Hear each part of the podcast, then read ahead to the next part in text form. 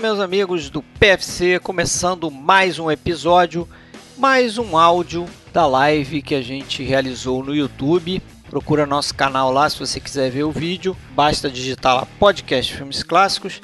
Essa é a live de número 12, dando sequência na série de episódios que a gente realizou para eleger os 10 filmes essenciais de cada década.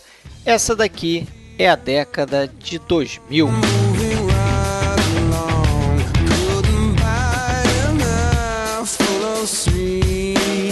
Pessoal que está pedindo aí para a gente publicar os áudios das, dessas lives que a gente fez, você pode ter certeza que a gente vai publicar cada um deles, tá? Mas a coisa está saindo assim meio a bangu. A gente vai publicando aos poucos, não tem uma data certa mas a gente vai chegar e vai dar continuidade publicando as outras lives que a gente vier a fazer depois dessa. Ainda nessa série a gente vai ter mais dois áudios, um para a década de 2010 e depois a gente fez uma live que a gente juntou todas essas listas e a gente selecionou os 25 filmes essenciais da história do cinema segundo aqui o podcast Filmes Clássicos.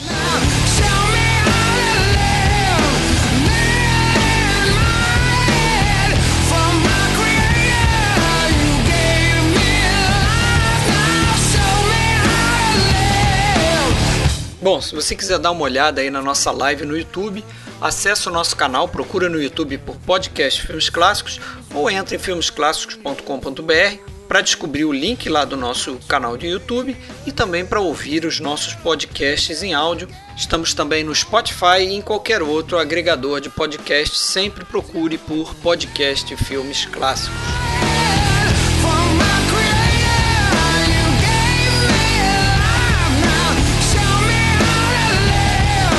Isso aí, galera, começando mais uma live do PFC 10 essenciais década de 2000. Os nossos GIFs já rolando aí, diversas surpresas nesse GIF aí, já está aparecendo. Alexandre gostou, né? Participação especial da Alexandre Gollum. Nossa, Fred me sacaneou demais, velho. Ah, tu adora esse filme, rapaz. Não vem não. Eu batendo no meu olho de vidro ali. Vou lembrar o Dadinho, dessa, Sérgio Gonçalves é o caralho. Meu nome é Dadinho agora. Eu vou é lembrar dessa, hein? Meu nome é Zé Pequeno. Olha aí, Rafael. Gostei, Fred. Gostou?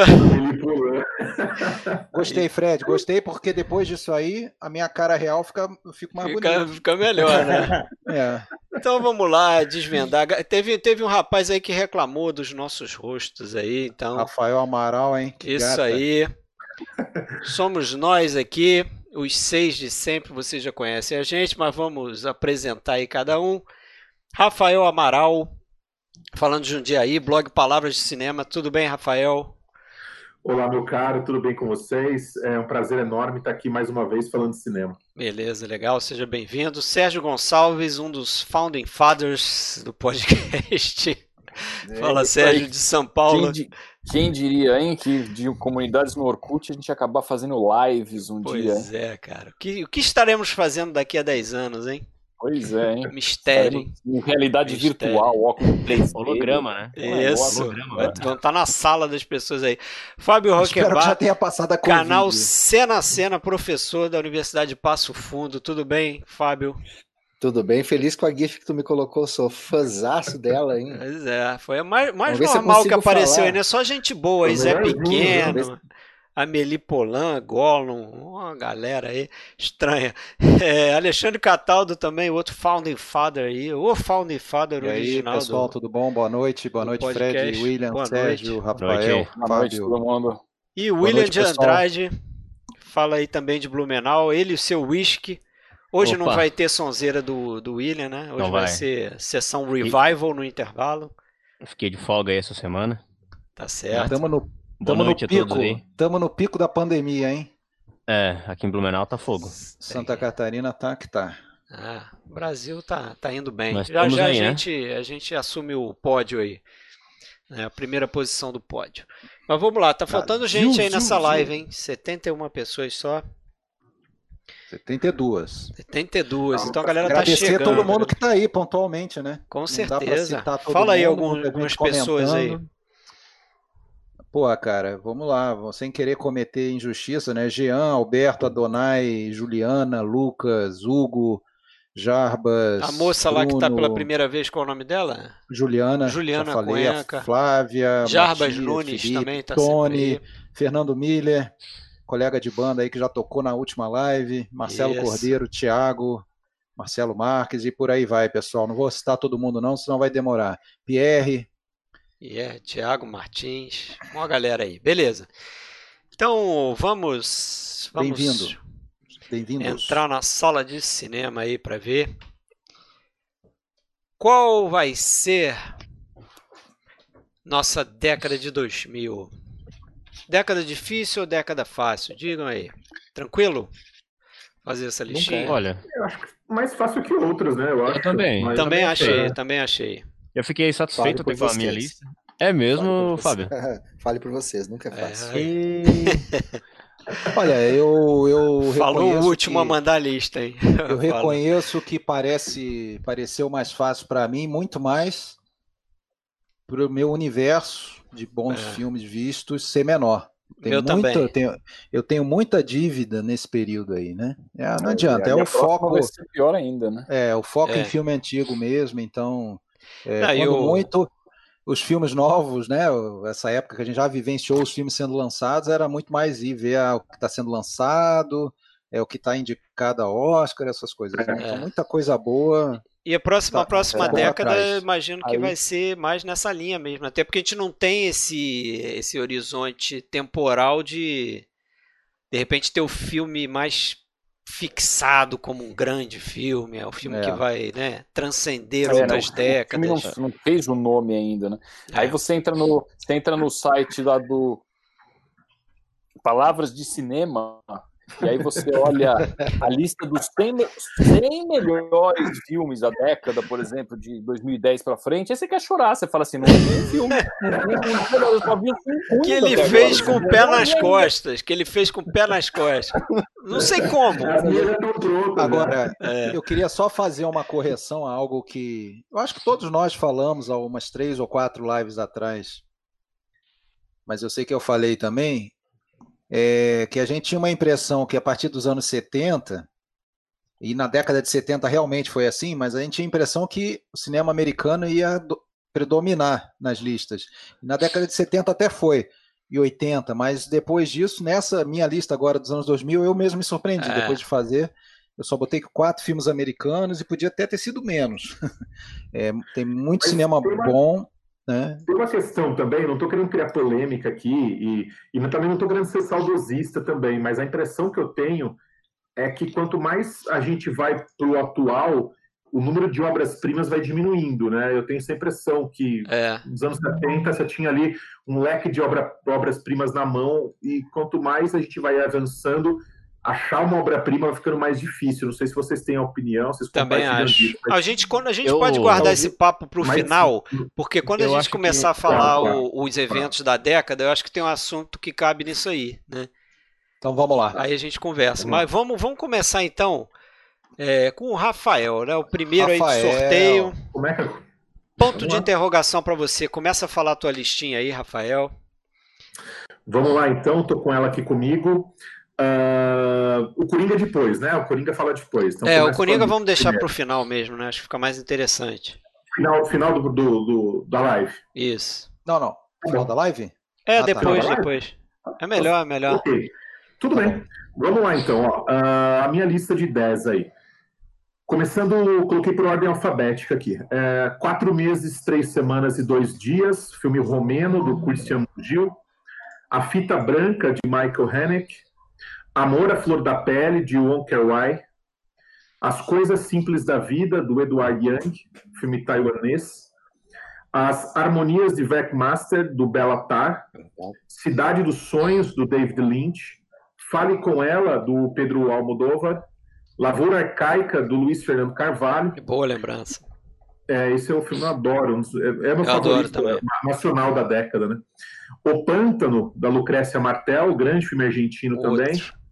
E Sangue Negro, do Paul Thomas Anderson, que é um dos grandes cineastas da atualidade. Esses, esses aí são os meus 10 dessa década. É, incrivelmente vi mais coisa aí da tua lista do que na década passada. Pois é, mas é, enfim, né? Eu acho que são filmes que, que tem, tem coisas que não dá para escapar, né? Eu acho que Cidade dos Sonhos e Sangue Negro não tinha como deixar de fora, né? São filmes que É. tão emblemáticos, tão marcantes. Qual que é o primeiro que eu comento aqui, Fred? Eu não apareceu para minha lista. Apareceu agora aí, ó. Pode ser a fita branca, que é o primeiro A fita asterisco branca, que tem então. ali. É, esse filme do Michael Haneke, eu acho que ele, ainda que ele trate de, de temas que são comuns à obra do Haneke, eu acho que aqui você tem uma mudança, ah, me parece uma mudança de curso, né? Até então o Michael Haneke só havia feito filmes em cor, né? Pelo menos desde os primeiros filmes do cinema, a gente começa lá com a trilogia da Frieza, o Castelo, que é uma excelente adaptação do Kafka, a gente tem também o Funny Games, As enfim, duas versões, né? Piano, Cachê, que é um filme que poderia estar na lista também, que é excelente. Mas ah, eu acho que aqui você tem uma mudança, né? Ele vai fazer um filme preto e branco e um filme de época, um filme eh, que tem a fotografia de um, de um grande diretor de fotografia, que é o Christian Berger, e que trabalha o tempo todo com luz rebatida, né? Nunca a luz direto nos personagens, nos atores, sempre uma luz rebatida, sempre dando aquela ideia de ah, um, um local envelhecido, perdido no tempo. Esse filme ele conta a história de eh, moradores de uma aldeia, de uma vila pequena, e a gente pode até encontrar um paralelo com o filme A Vila do Shyamalan aí, né? É uma, uma vila isolada e que começam a ocorrer alguns crimes misteriosos.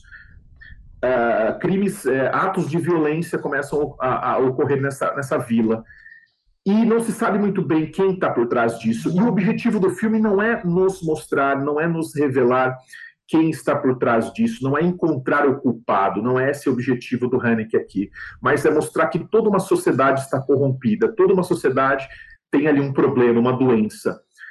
E isso vai ao encontro da ideia, né, do título, né, a fita branca. O que é a fita branca? É aquela fita que os pais ali amarravam no braço dos meninos como que para marcá-los, né, como se eles tivessem cometido um pecado eh, e eles tivessem de se purificar. O, o Haneke ele faz uma crítica direta à igreja, né, até porque o filme ele, come- ele, ele termina na igreja, não vamos esquecer, né? Eu lembro quando eu vi essa esse filme na Mostra de São Paulo em 2009, uma das primeiras sessões no Brasil. Quando o filme terminou, a gente ficou, eu fiquei de boca aberta, né? É Porque é o final que a gente não espera, que ele vai usando aquele fade out, que vai escurecendo a tela. O filme chega ao final e a gente percebe que não há uma solução para esse problema. E esse é um filme que muita gente interpreta como a história do embrião do nazismo, né? Essa sociedade É. pré-Primeira Guerra Mundial, o filme acho que é de, se passa em 1914, 1913, ou seja, pré-Primeira Guerra Mundial, quando você está colocando a semente do nazifascismo, né? E isso dentro de uma, de uma vila, de um local pequeno, de um, de um clima ali de, ah, enfim, de pessoas que se conhecem, mas que talvez não se conhecem tão bem assim. Né? E não tem uma certa cumplicidade entre essas pessoas. E aos poucos a gente vai descobrindo que todo esse local ele está cheio de maçãs podres, né? Que as pessoas estão corrompidas ali nesse filme. É muito forte, eu acho que é uma aula de cinema. Talvez seja meu Haneke favorito. Tem outros filmes dele que eu, que eu gosto muito. O Amor é um filme muito bom, né? Que ele fez depois também, mas é da década seguinte. E esse filme ele valeu aí a primeira palma de ouro. Ah, então acho que é um filme visualmente muito completo. O meu próximo aqui, acho que eu, eu falei com ela, né? Ah, o Fale com Ela é um filme do Pedro Almodóvar, um filme espanhol. É também o meu. aí Eu ainda acho que talvez seja o melhor filme dele. Vamos lembrar que o Almodóvar ele tem fases, né? A gente, Concordo. tem gente que gosta mais dos anos 80, daquela fase mais ah, exagerada do Almodóvar, né? Aquela fase mais gritante do Almodóvar. Você vai ter filmes como O Matador, Mulheres à beira de um ataque de nervos, Maus hábitos lá no começo da carreira, enfim é uma fase muito interessante. Depois o Almodóvar começa a passar por uma certa transformação e eu acho que a partir do Carne Trêmula, principalmente, ele vai começar a trabalhar com questões do melodrama, né, do melodrama clássico, das relações uh, com um cinema um pouco mais, digamos, de quietude, né, não mais aquele cinema é, exagerado, explosivo. Ainda que as cores do Almodóvar, né, todo esse calor típico da Espanha, esteja presente nesse filme. E a história é uma sacada, né? O roteiro desse filme é uma grande sacada. O Almodóvar até ganhou o Oscar de roteiro por esse filme, que conta a, a história de um, uh, de um enfermeiro né, que cuida de uma moça que está em coma. e ele conta histórias para essa moça. E um belo dia ele conhece um outro homem que também tem uma companheira que está em coma. Essas duas mulheres estão em coma no hospital e a companheira do outro é uma, uma, uma toureira, né? uma mulher que trabalha com tourada na Espanha. E nasce uma relação muito forte de amizade entre esses homens. Né? É um filme tocante, bonito. Uh, eu acho que o Almodóvar aqui ele acerta em tudo. Ele consegue equilibrar o drama e entregar um filme Uh, completo, né? E tem, inclusive, né? Uh, acho que todo mundo que lembra, tem Caetano Veloso, né? Tem, fazendo uma participação, fazendo uma participação ali, curiosa, né? Como Paloma, que é uma música que havia tocado no filme Felizes Juntos do On Why, que é um filme dos anos 90, que eu adoro também. Essa música já tocava no filme do On Why, uh, que eu acho que é o diretor que a gente vai acabar falando hoje, né, por causa do Amor da Flor da Pele aqui, outras vai. pessoas. Mas é, é, uma música que eu acho muito bonita e eu acho que a Lili usou no momento muito certo, né? Na beira da piscina ali, o Caetano Veloso fazendo aquela participação. E tem também aquela sequência mágica do cinema mudo, quando ele é muito bom. a história para a moça daquele cinema mudo que, que é uh, que ali você pode até fazer uma, um link, né, como, como se fosse uma homenagem ao cinema fantástico do Jack Arnold, né, o, o, o incrível homem que encolheu, yes. é um cara que vai é, tentar de toda forma, ele está encolhendo, está ficando pequenininho, mas ele precisa dar prazer sexual para sua companheira, né? E a gente sabe como aquilo vai terminar. É genial. Eu acho que é, eu acho que é, o, é o melhor Almodóvar. Eu e também acho. O Pântano é um filme revelação, né? Porque filmaço. é um filmaço do, do, do, cinema dos nossos hermanos, né? O, o, o, da Lucrécia Martel. Eu acredito que o Pântano ele se coloca em um tipo de cinema é, muito, eu não vou dizer comum, mas que a gente vê que é muito constante nesse cinema pós-moderno, que é o chamado slow cinema, né? aquele cinema um pouco mais lento, que pede uma paciência do espectador, aquele cinema com uma narrativa um pouco mais densa. O Pântano é um filme até difícil de descrever, né? do que, que ele fala. Ele conta a história de pessoas que, que vivem, que, que fazem parte de uma mesma família, que estão ali uh, vivendo alguns momentos juntos em uma casa de campo. E essa casa de campo é um lugar extremamente estranho. Em alguns momentos parece que a gente está vendo um filme de terror. E aqueles, aquelas pessoas um pouco mais velhas ali na beira daquela piscina, bebendo, uh, sentindo o tempo passar, e aquela piscina suja, uh, verde, né? Em que. Enquanto as crianças brincam com arma numa floresta, né? Tem uma coisa Exatamente. assim. Exatamente. Quando o filme começa, as crianças estão na floresta armadas e com os cachorros. E tem uma cena forte que é a cena daquele boi que está atolado no meio da lama e que já dá uma ideia, de certa forma, que é do, que tá, do, que está vindo pela frente, ah. né? Aquele animal atolado. Ah lá, é, inclusive apareceu a cena aqui no vídeo, né? Tá chegando com delay para mim, mas apareceu. E é, dá uma ideia é, muito interessante do que é esse filme, do mal-estar que esse filme trata, né? Mal comparando, eu sei que são cinemas muito distantes com o do, do que eu acabei citando aqui agora, eu acho que são filmes sobre grupos, né? E essa difícil relação entre pessoas. E esse drama que vai sendo cozinhado aos poucos e que vai chegar em um ponto em que algo uh, ocorrerá ali. Mas é um filme difícil de descrever, o Pântano, é um filme de sensações, eu acho que ele é um filme sensorial, principalmente. E vamos lembrar que a Lucrécia fez ótimos filmes depois, né? Ela fez um que eu gosto muito, que é A Menina Santa, depois ela fez A Mulher Sem Cabeça, que eu acho muito interessante também, e principalmente o mais recente dela, que é o Zama, que é um filme de época que saiu há uns dois anos, que tem uma fotografia espetacular, é um filme incrível, que eu também recomendo aqui, se vocês quiserem procurar um filme muito bonito, assistam Zama, da Lucrécia Martel. Mas, sem dúvida, aqui a gente está falando do melhor filme dela. Então, o meu amigo Fred, eu acabei falando de dois filmes que são, na minha opinião, os melhores dos seus diretores. Legal. Beleza? É, beleza. Boa lista aí. O Pântano, curiosamente, eu só fui ver agora, vi recentemente, coisa de alguns meses atrás. Filmaço, né? Filmar, gostei, gostei bastante. Muito Cinema bom, argentino é. variavelmente traz boas surpresas, né? Ainda mais dúvida, a partir dessa década, eu acho. Vão aparecer alguns é aí no clipe do Fábio aí. É, beleza. O próximo sou eu. Então, ponto de interrogação aí para minha lista. Certo? Minha listinha é o seguinte. A fita branca, aí, coincidindo com o Rafael, mais um Michael Haneke, o mesmo, né? Na verdade. Amor à Flor da Pele, Cachê, Botei outro filme do Michael Haneke, para mim, na minha opinião, o cachê é o melhor. É, Cidade de Deus, filme brasileiro. Cidade dos Sonhos, Fale com Ela. O Segredo dos Seus Olhos, aí falando em argentino. Onde os Fracos Não Têm Vez, dos irmãos Coen. Sangue Negro e o Zodíaco, do David Fincher. Então, botando na tela a minha listinha. E tem aí os três que eu marquei para eu falar, que é Cachê, Cidade dos Sonhos e Zodíaco. Eu vou começar com o Cachê, né, para a gente falar do Michael Haneke, um pouquinho aproveitando aí que você falou, e dizer que o Michael Haneke, é, eu acho que é, é, desses diretores que ele consegue, é, na sua obra, pegar um, um, um problema que tem aquela sociedade ali, que ele quer discutir sobre aquilo ali, e ele consegue transpor aquilo para uma ação é, é, individual ali, particular. No caso aqui, ele está falando de uma família, um pai, uma mãe e um menino, e eles recebem é, pelo correio fitas em VHS que nada mais são do que é, é, imagens da frente da casa deles. Então recebe lá uma fita que tem horas e horas filmando a porta da casa deles. É como se eles estivessem sendo observados, né? E aquilo começa a, a deixar eles meio bolados, né? O que, que é isso? Que, que quem está mandando recado? Isso é um, alguma espécie de ameaça? O que está acontecendo? Né? Eles vão à polícia, a polícia não está nem aí para aquilo ali, né? Legal.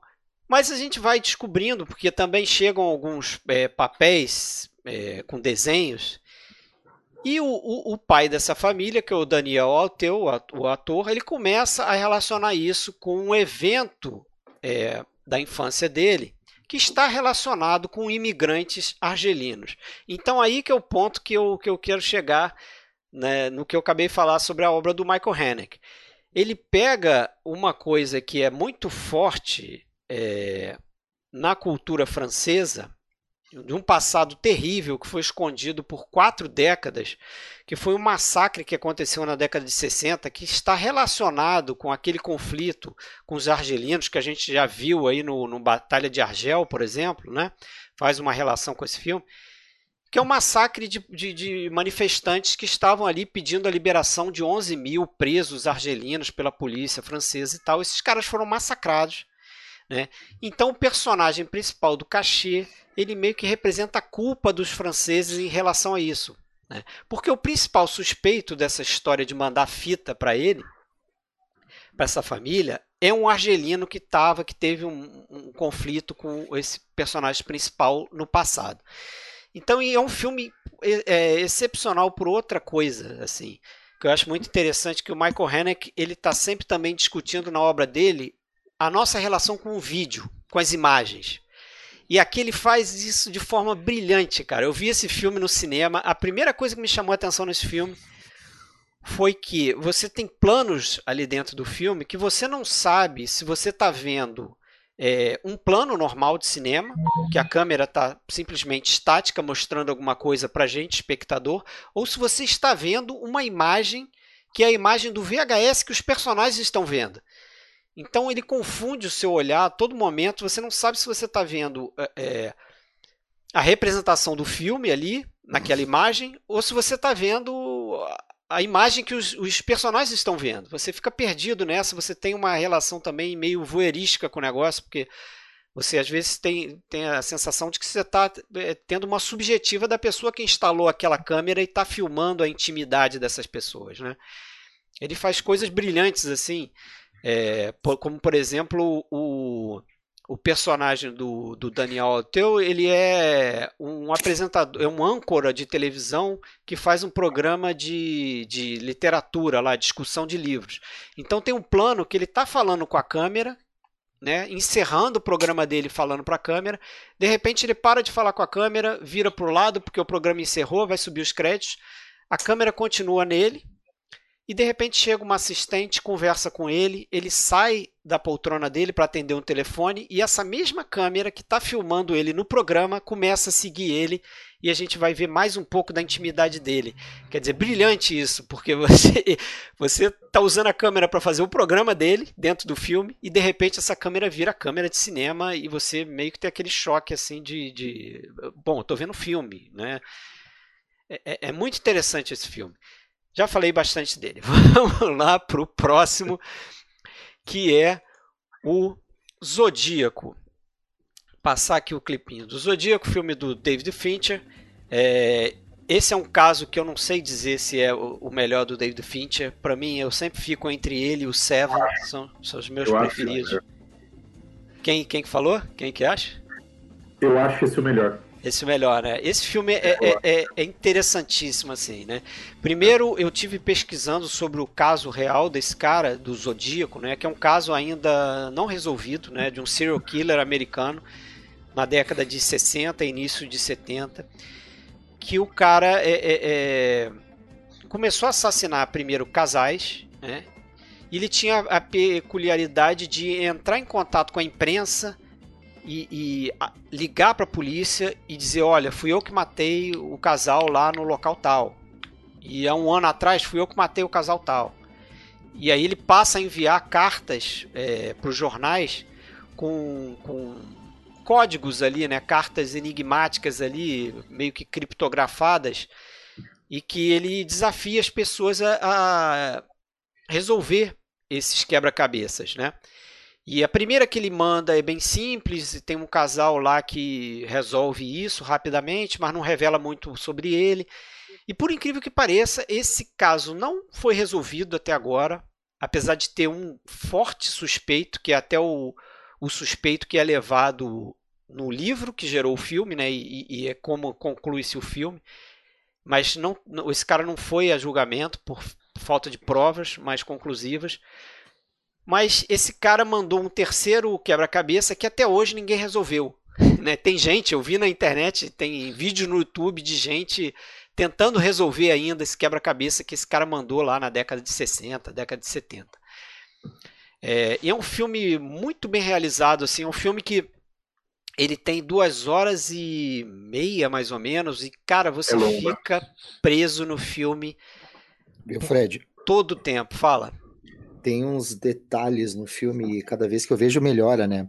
É aquela cena inicial ali, que é a cena do, do primeiro ataque dele, é. e aquela coisa bem sutil que, que tu vê só em, em, em, quem faz um trabalho minimalista que nem faz o David Fincher. No momento em que aquele personagem entra, que é o rapaz que ele entra no carro, até o momento em que eles vão ser atacados, que eles vão ser mortos, o Fincher faz uma coisa muito legal, porque ele entrou no carro, uh, ele e a menina que está do lado todos os planos que a gente vê deles a partir de agora, eles nunca mais vão estar sozinhos, vão estar sempre os dois juntos. É, é, é como se a partir dali o destino dos dois estivesse ligado e tu pode olhar e rever várias vezes. Ele entrou no carro, qualquer tipo de enquadramento que o Fincher coloque para um, os ele vai colocar o outro juntos, junto. Né? Os dois estão juntos. É. é. Os detalhezinhos, né, que vão que vão engrandecer o, o, o trabalho minimalista do Fincher, que é uma marca dele no cinema dele. É, e é assim, você falou num trabalho minimalista, ele tem também um especial cuidado com detalhe, porque até onde eu sei, é, os eventos relatados no filme eles estão muito, muito, muito próximos da realidade. Eu vi é, um documentário onde um dos sobreviventes, que é inclusive o sobrevivente desse ataque, que o rapaz sobreviveu, a moça acabou morrendo. Mas, aliás, não foi esse, foi o outro lá do lago, né, que ele esfaqueia o casal o, o rapaz sobreviveu. E o rapaz relata que a imagem que ele vê no filme, a imagem que ele tem da mulher é, é, sofrendo as facadas lá, é a imagem é, que ele tem na cabeça dele, como aconteceu, assim, do nível de detalhe, a forma como a mulher se contorcia quando levou as facadas. Quer dizer, é um cara que foi ali na, na essência do negócio e tentou retratar assim é, é de forma perfeita. Ele tem um, um, detalhe besta que geralmente me incomoda e nesse filme não, não me incomodou, que é o seguinte. Às vezes, eu não sei se acontece com vocês, você está vendo um filme da década, que é, sei lá, um filme recente, mas que o filme se passa na década de 70. Cara, os figurinos às vezes não combinam. O cabelo você vê que é um cabelo moderno, mas que o pessoal tá empurrando como se fosse da década de 70. Esse não, cara. É um assim, não, pois, não cria essa desconexão. Fred, tá vendo um filme dos anos 70. Isso, né? isso. Ô, Fred, eu, eu tenho isso com filmes também é, modernos que se passam na, na década de 70. De repente parece que todo mundo usava laque, né? Nos é. anos 70. É impressionante, me pois irrita é. muito. Parece, parece que todo mundo tá usando a, a peruca da Cassandra. É, pois, é. pois é, a coisa fica, fica ridícula. me, fica... irrita, me irrita muito, cara. Me irrita fica muito. o estereótipo, né? Fica estereotipado, como se não tivesse diferenças ali, né? E eu não senti Terrível, isso nesse filme, cara. É um filmaço, Ele, eu acho um ele, filmaço. ele, tem, ele, tem um visu, ele tem um visual setentista mais orgânico, né? É, não, é aquela cena no porão, cara. Aquilo ali é brilhante, assim. É, Genial. dá um terror aquela cena, assim. É, e é simples, você não percebe muito bem como é que ele te causa atenção ali se você não olhar com atenção mesmo. Né? Tudo isso que o Fábio falou, né, o uso de câmera dele de plongé e contra plongé, botando um personagem é, acima do outro ali para criar aquela tensão, um personagem em posição de inferioridade em relação ao outro. É um filmaço, é um filmaço. Zodíaco, vamos ver se ele chega aí até o final. É, e outro é... Cidade dos Sonhos. Cidade dos Sonhos, para mim, é, é, um dos grandes filmes dessa década e tem crítico que concorda comigo, já apareceu em, em, lista aí de, de melhores filmes da década, assim que algumas listas em que ele ganhou por vantagens né, do segundo colocado. É, eu acho que é um filme, é o melhor filme do David Lynch, eu acho que isso não tem muita discussão. É claro que sempre cabe, né? Mas na minha cabeça eu acho que esse aqui. E é algo que é, eu disse em uma das lives aí, eu acho que é uma. É um processo que ele começa lá no Veludo Azul e que ele passa pela, pela série Twin Peaks, depois o filme Twin Peaks, Os Últimos Dias de Laura Palmer, depois A Estrada Perdida e ele alcança o auge nesse filme aqui, que é essa relação entre sonho e realidade, né? Eu acho que lá no Veludo Azul ele começa com essa ideia né, de, da, da, cidade pequena que tem ali no submundo dela algo a mais ali, né, algo de podre, é, que a gente vai descobrir através dos olhos do, do, personagem, e isso tem uma certa aura de sonho ali, é algo meio onírico, apesar de não ser muito, mas ele leva essa ideia é, praticamente a mesma ideia, só que ele faz um passo a mais na série Twin Peaks, né, que também se passa numa cidadezinha pequena e acontece um crime hediondo, e é através do sonho que o detetive é, se coloca para resolver o, o, crime que aconteceu, que é o assassinato da Laura Palmer. Né? É, no Estrada Perdida ele vai para essa direção também, e no Cidade dos Sonhos eu acho que ele atinge um nível que é, é gigantesco aí nesse sentido, porque ele consegue fazer um, uma mistura ali de sonho e realidade, que, que ele mostra ali como é que essa realidade é, é, leva os elementos para dentro do sonho, e por sua vez o sonho parece que está forçando o personagem a refletir sobre as coisas que ele fez. Se você olhar o, ver o filme uma vez só, duas vezes, de repente, você vai ficar perdido, totalmente perdido nesse filme porque é um filme, é um daqueles filmes que exige que você veja várias e várias vezes, escute teorias sobre o filme. Tem uma muito boa que eu não vou revelar aqui, porque, porque senão eu vou estragar a experiência de ver o filme. Mas é um filme, é, na minha experiência de cinéfilo, interessante, porque a primeira vez que eu vi esse filme foi no Telecine.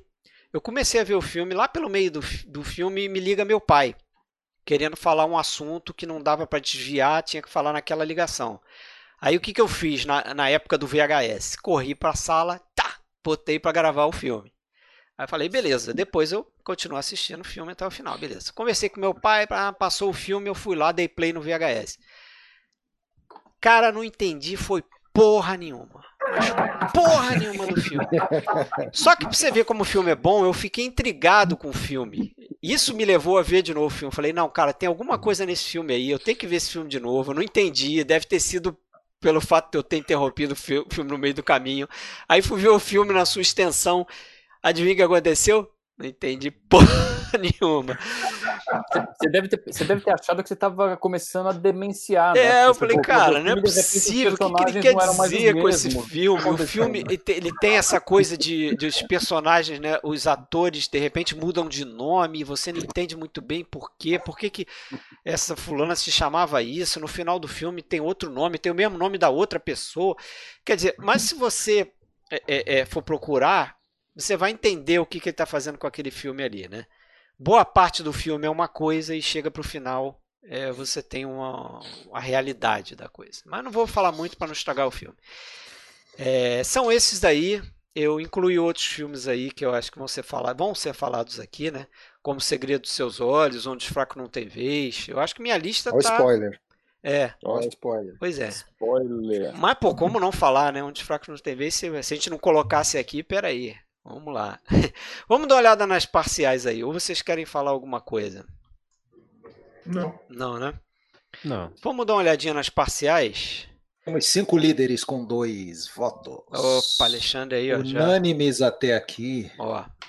Cinco aí com dois. A Fita Branca, Amor à Flor da Pele, Cidade dos Sonhos, Fale com Ela, Sangue Negro e a turma do 1 ali. Certo? Turma do 1. Turma do 1, que são nesse momento 10 filmes. 10 filmes. Então 5, 10, tem 15 aí, né? Uhum. Beleza. Então vamos para o ponto de interrogação. Que William. é o William. É o William agora? É o William. Vamos lá, que William. William. Wyler. William William Wyler. Wyler, Wi- William Shakespeare. William Friedkin. Melhor, William né? Friedkin. William Shatner. William Shatner, olha aí. William Bonner. O William Bonner Meus sou filmes. É, sou o âncora, eu. né? Vamos lá. Sou o âncora. William Devine. Vamos lá, William. Po- Eu posso ser William Vac, já que tu é o William Bonner. Porra. É- Ah, os meus filmes dos anos 2000. Sangue Negro, Sangue Negro. Encontros e Desencontros, Opa. É, A Lula e a Baleia, Lula e a Baleia. do Noah Baumbach, Show. Legal. Adeus Lenin, A Fita Branca. Amor à Flor da Pele, O Segredo dos Seus Olhos, Primavera, Verão, Outono e Inverno e Primavera, do aí. Título né? grande pra caramba, me ferrou E aí, aqui, meu irmão, cadê bem. você? Dos irmãos Coen. Boa. Qual era o último aí que você falou? Depois E aí, meu irmão, cadê você? Dos Ah, irmãos tá. Coen. É, E Brilho Eterno de Uma Mente Sem Lembranças. Claro, né? Então, vamos colocar na tua listinha aí. Abreviada tá a sua lista, não posso fazer nada se você escolheu filmes aí com nomes gigantescos que não É cabem na verdade, tela. né? Mas a gente sabe quais são esses filmes. Tá de boa, tá de boa. Brilho Eterno de uma Mente, É, três vamos- pontinhos. E. Pois é. Ah, beleza, fala aí desses Vamos lá. filmaços aí. Primeiro que eu vou falar, então. Qual que tu botou pra mim aí? Eu vou falar primeiro de Sangue Negro, cara. Sangue é Negro. Vai começar na minha. arrebentando aí. Pé na porta. É, pô, Sangue Negro, Sangue Negro, cara, é um filme assim, eu acho que já desde os anos 90, quando ele quando ele aparece ali o o Paul Thomas Anderson, ele já começa muito bem e cada filme dele assim, acho que gradativamente são filmes sensacionais, cara, né? Mas acho que putz, Sangue Negro é perfeito assim. Arrisco a dizer que talvez um dos maiores filmes aí da década foi o primeiro que, acho que quando eu fui fazer a lista, foi o primeiro que me passou a cabeça. Eu falei, não, eu posso até mudar várias vezes aqui os outros nove, mas esse aqui é um que tem que estar aqui, assim. Filmaço, né? Eu acho que o, o Paul Thomas Anderson ele tem uma característica. é, tem pelo menos dois diretores, dois autores dessa década que eu acho que tem essa, essa característica. Que é ele e o Noah Baumbach. Eles têm, eles, têm, eles têm uma característica que é a de tematizar de uma maneira muito muito visceral, muito sensível, é, coisas que são muito difíceis de se tematizar. Nesse filme aqui, é, ele tematiza a ganância, né? Na virada do século XIX para o século XX, a conquista do Oeste, aquela coisa toda. E é um tema muito atual, passado num, espaço-tempo muito é, é, antigo já, né? Vamos dizer, há muito tempo atrás. E ele faz isso com extrema competência, né, cara? É, bastante inspirado pelo Tesouro de Serra Madre, né? É. É um filme que mistura bastante, assim. é, Tem uma estética simples, porém, eu acho que a complexidade mora nisso, nessa, nessa, nessa simplicidade, né? É um filme que tem uma classe absurda. Bom, acho que todo mundo que tá vendo essa live deve ter assistido. É a história de um homem, que é o Daniel Plainview, interpretado, meu Deus, majestosamente pelo Daniel Day-Lewis, né? Como não destacar a atuação do cara? É quase redundante falar isso, né? Interpretado é. majestosamente pelo Daniel Day-Lewis. É. Em qualquer filme, cara, né? Qualquer, é. Às vezes pode, ser, pode até ser até que ele não faça, sei lá, que ele tenha se metido em alguns filmes que não são grandes filmes, mas a atuação dele sempre é maravilhosa, né? É. Eu assisti muitos filmes por causa dele. Também. E, né? Porque o cara é um absurdo. Ver ele trabalhar é, meu Deus do céu, é de encher os olhos. Um assim. dos meus atores preferidos da. O meu também, Recente, cara. Um né? dos. É. E ele tem essa visão, ele, como é que eu vou dizer, é um cara que tem uma, uma misantropia, né? Pela humanidade, é um cara que tem desprezo por, como ele mesmo verbaliza, né, por quase todos os seres humanos, e é um cara extremamente ganancioso, né? Ele tem esse menino que ele pegou para criar e ele usa isso como um, um trampolim para chegar nos, nos, lugares e ah, tem eu queria ver se tem um se eu posso abrir um buraco aqui para cavar ele usa ver se tem posto de né? petróleo, ele usa o menino para dizer que aquilo é uma empresa de família e tudo mais, ganhar um, um certo crédito total. por isso. Total, totalmente sem escrúpulos. E ele chega num vilarejo onde ele vai dar de frente com um semelhante, né? Que é o Eli Sunday, que é um cara que tem a, mesma sede de poder que ele, mas que é, manipula as pessoas daquela, daquele vilarejo através da religião, né? São dois homens muito parecidos e é isso que vai fazer com que seja um duelo de titãs. Uma coisa louca é que o Paul Dano não foi a primeira escolha, né, cara, para fazer esse esse filme aí. E teve um outro ator, agora não lembro o nome do cara, mas é um cara até que eu nem conheço. E ele desistiu porque não não curtiu os métodos de atuação do The Lewis. Então você imagina, né? Se, se você é, é um ator, é, um, um parênteses aqui. Se você é um ator iniciante, acho que atuar com o The Lewis, cara, Deve acho que é a melhor coisa não. que tem, porque assim, ó, não, mas assim, ó, pra tua carreira deve ser, deve ser uma das melhores coisas, porque ele vai te fazer atuar de verdade, porque pro The Lewis, aquilo ali é de verdade, cara. É. Então, assim. O William, tem... seria a mesma coisa que o William abandonar o palco por não gostar da improvisação do Eric Clapton? Nossa! Nossa! Até me dá um gelo no coração, só de, só de ouvir o nome Eric Clapton. e ele, imagina, cara, pro Lewis aquilo ali é de verdade, né? precisar tomar tapa na cara, vai tomar tá bom mesmo, cara. Ele é fala verdade, isso, né? O tem... Daniel Day-Lewis, ele diz que ele tem que filmar pouco porque ele, ele entra de tal forma no personagem Sim. que para ele é, é, difícil sair. É né? difícil aí. É. Aquilo é. perturba ele, ele. Ele é daquela escola, né? Ele é daquela escola Stanislavski que o Marlon Brando defendia, né? Ele é, ele é dessa, dessa pegada aí, né? Ele fica, ele entra muito no personagem. Então, assim, é, meu, e esse filme tem planos maravilhosos, cara. É, eu acho incrível como, como o Thomas Anderson ele usa a mise-en-scène para transmitir sensações dos personagens. Tem cena, tem uma cena que eu nunca me esqueço, que é quando Eli Sunday tá indo ter uma conversa um pouco mais é, é, é um pouco mais não, né? Uma conversa direta e a sós com o personagem do do Lewis, e no trajeto que ele vai fazer, tem um poço de petróleo, uma poça bem grande, assim, uma poça bem grande.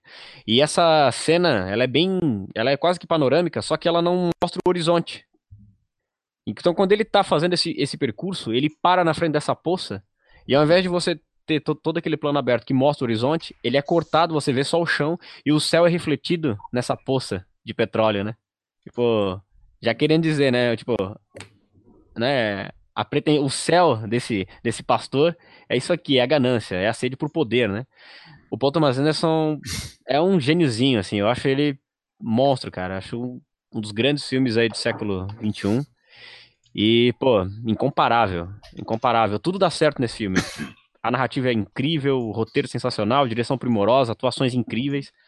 Incrível, né, cara? Você falou alguma coisa, Rafael? Não, eu disse que a fotografia é brilhante do filme. Uhum. Brilhante. Sensacional, cara. Não sei se vocês têm alguma coisa aí para acrescentar. Eu não. Ah, esse filme é sensacional. É sensacional. Né? Então, eu... por esses motivos todos, né? Ele tá na minha lista. Eu ia dizer que uma vez eu estava lendo uma, uma. Eu acho que inclusive está no livro. Está é, no livro um filme chamado Conversa com Scorsese. O Scorsese ama esse filme Sangue Negro, né? Bem interessante você ver ele falando disso. É um filme, filmaço. Sim. E o Hugo, o Hugo lembra bem ali a, a, toda aquela sequência inicial de mais de 10 minutos sem um diálogo sequer e Sim.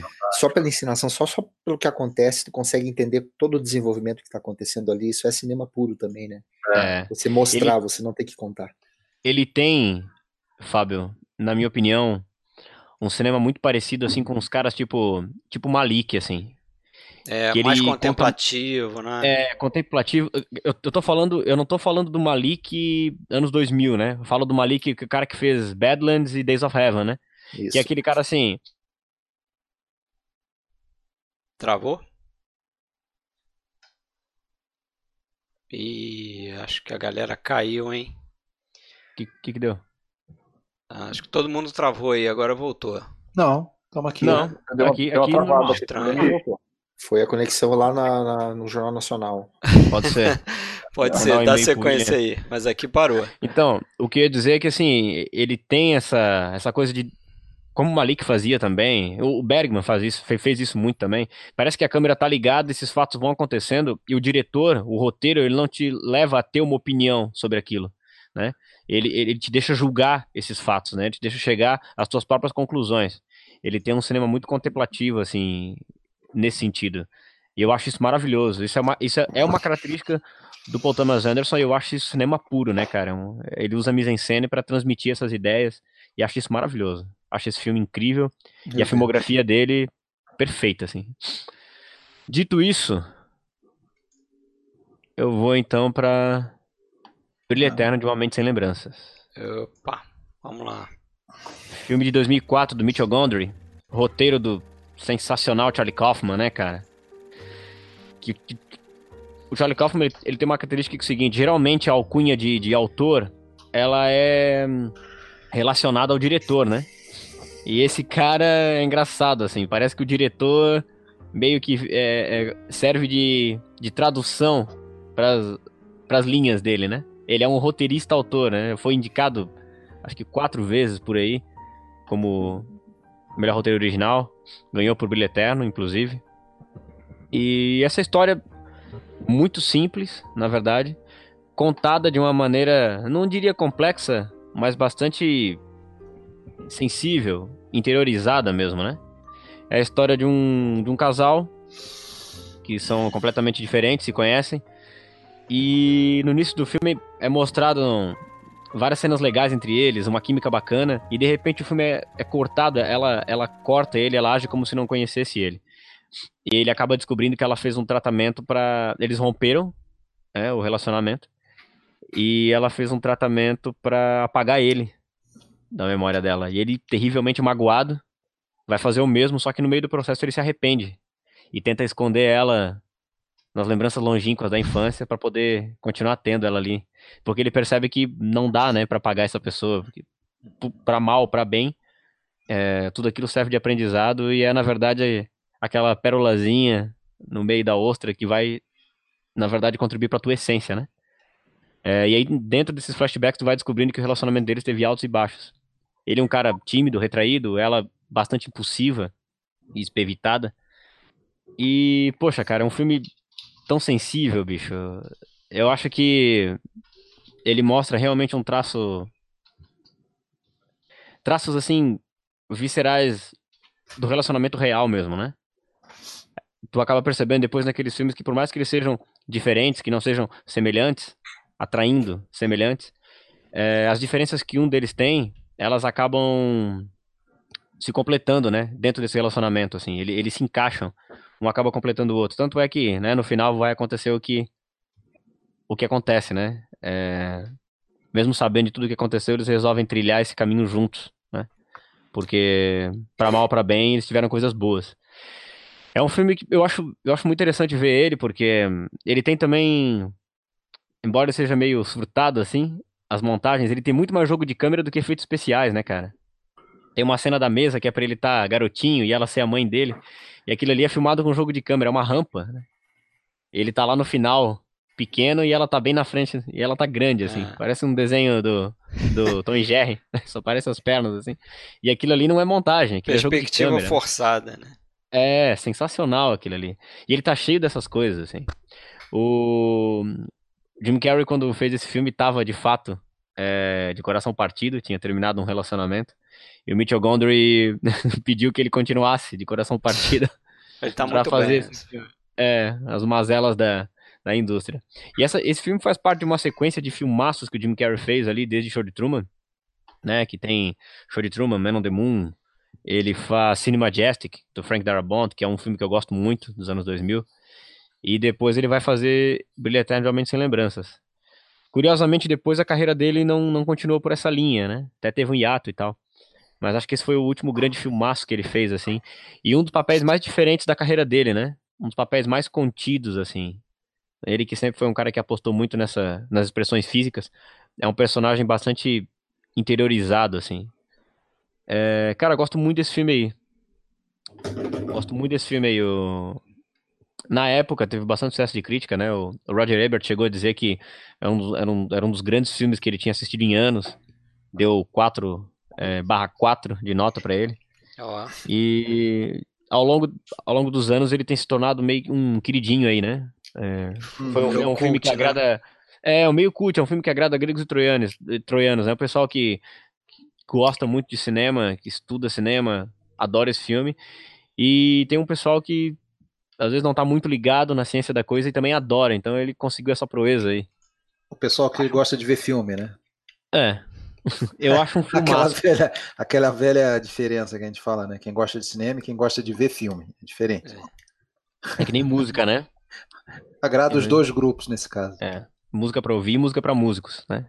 Tem, tem gente que diz, tem gente que gosta de fazer essa separação é, aí. Sim. Enfim, eu achei esse um grande filmaço, cara. E eu acho que é um filme emblemático do, dos anos 2000 aí. E acho que ele, ele vai. Tem, tem aqueles filmes que a gente já. É difícil agora fazer essas listas, porque das listas anteriores que a gente fez, a gente já sabe desses filmes que resistiram e passaram ao teste do tempo, né? Acho que dos anos 2000, 2010 é muito difícil pra gente agora entender, meu, que que, né, quais são os filmes que têm essa relevância. Que filmes que vão ficar, aqui. né? É, mas eu acho que esses dois que eu falei, Sangue Negro, Brilho Eterno, acho que são filmes que daqui muitos anos ainda vai se falar desses filmes ainda vão vão aparecer aí, muitas listas aí. Como os milagres aí dos anos 2000. Não sei se vocês têm alguma coisa a acrescentar aí. Eu não. Não. Acho filmaço também. Mas é só que essa, aquela, aquela situação do, do tratamento lá do, do Tom Wilson, né? É uma coisa que volta e meio eu lembro daquilo e tento imaginar uma, situação, uma escolha daquela na nossa vida real, né? Diante de uma situação sofrida, que, que você, se você pudesse escolher, né? Você apagar todas as lembranças, a perda de uma pessoa querida, por exemplo, pela morte, tal, você preferia eliminar esse sofrimento tendo as memórias apagadas ou você preferia ter as memórias, né? Sim. E, e sofrer pela perda, né? É uma questão filosófica bem. É uma questão filosófica né? interessante, complexa. E o filme ele te dá essa ideia de que os dois personagens, um deles é motivado por total impulsividade, né? Quando vai fazer isso, e o outro é motivado por vingança, né? Uhum. É, nenhum deles acaba tendo êxito para aquilo, né? Tanto que no final eles decidem é, é, caminhar juntos novamente, né? Provando que é impossível apagar, né? O brilho eterno de uma mente sem lembrança, né? Por então, isso que ele é eterno, né? Por isso que ele é eterno. Brilho eterno. É isso aí. Então, falando... Encontros e Desencontros. É, pro meu próximo filme, Encontros e Desencontros. Sofia Coppola. É, é engraçado, a gente, a gente quando fez a lista dos anos 40, a gente citou Desencanto, e automaticamente a gente já falou lá na frente de As Pontes de Madison, né? Eu falei isso, o Fábio falou também. São filmes relacionados.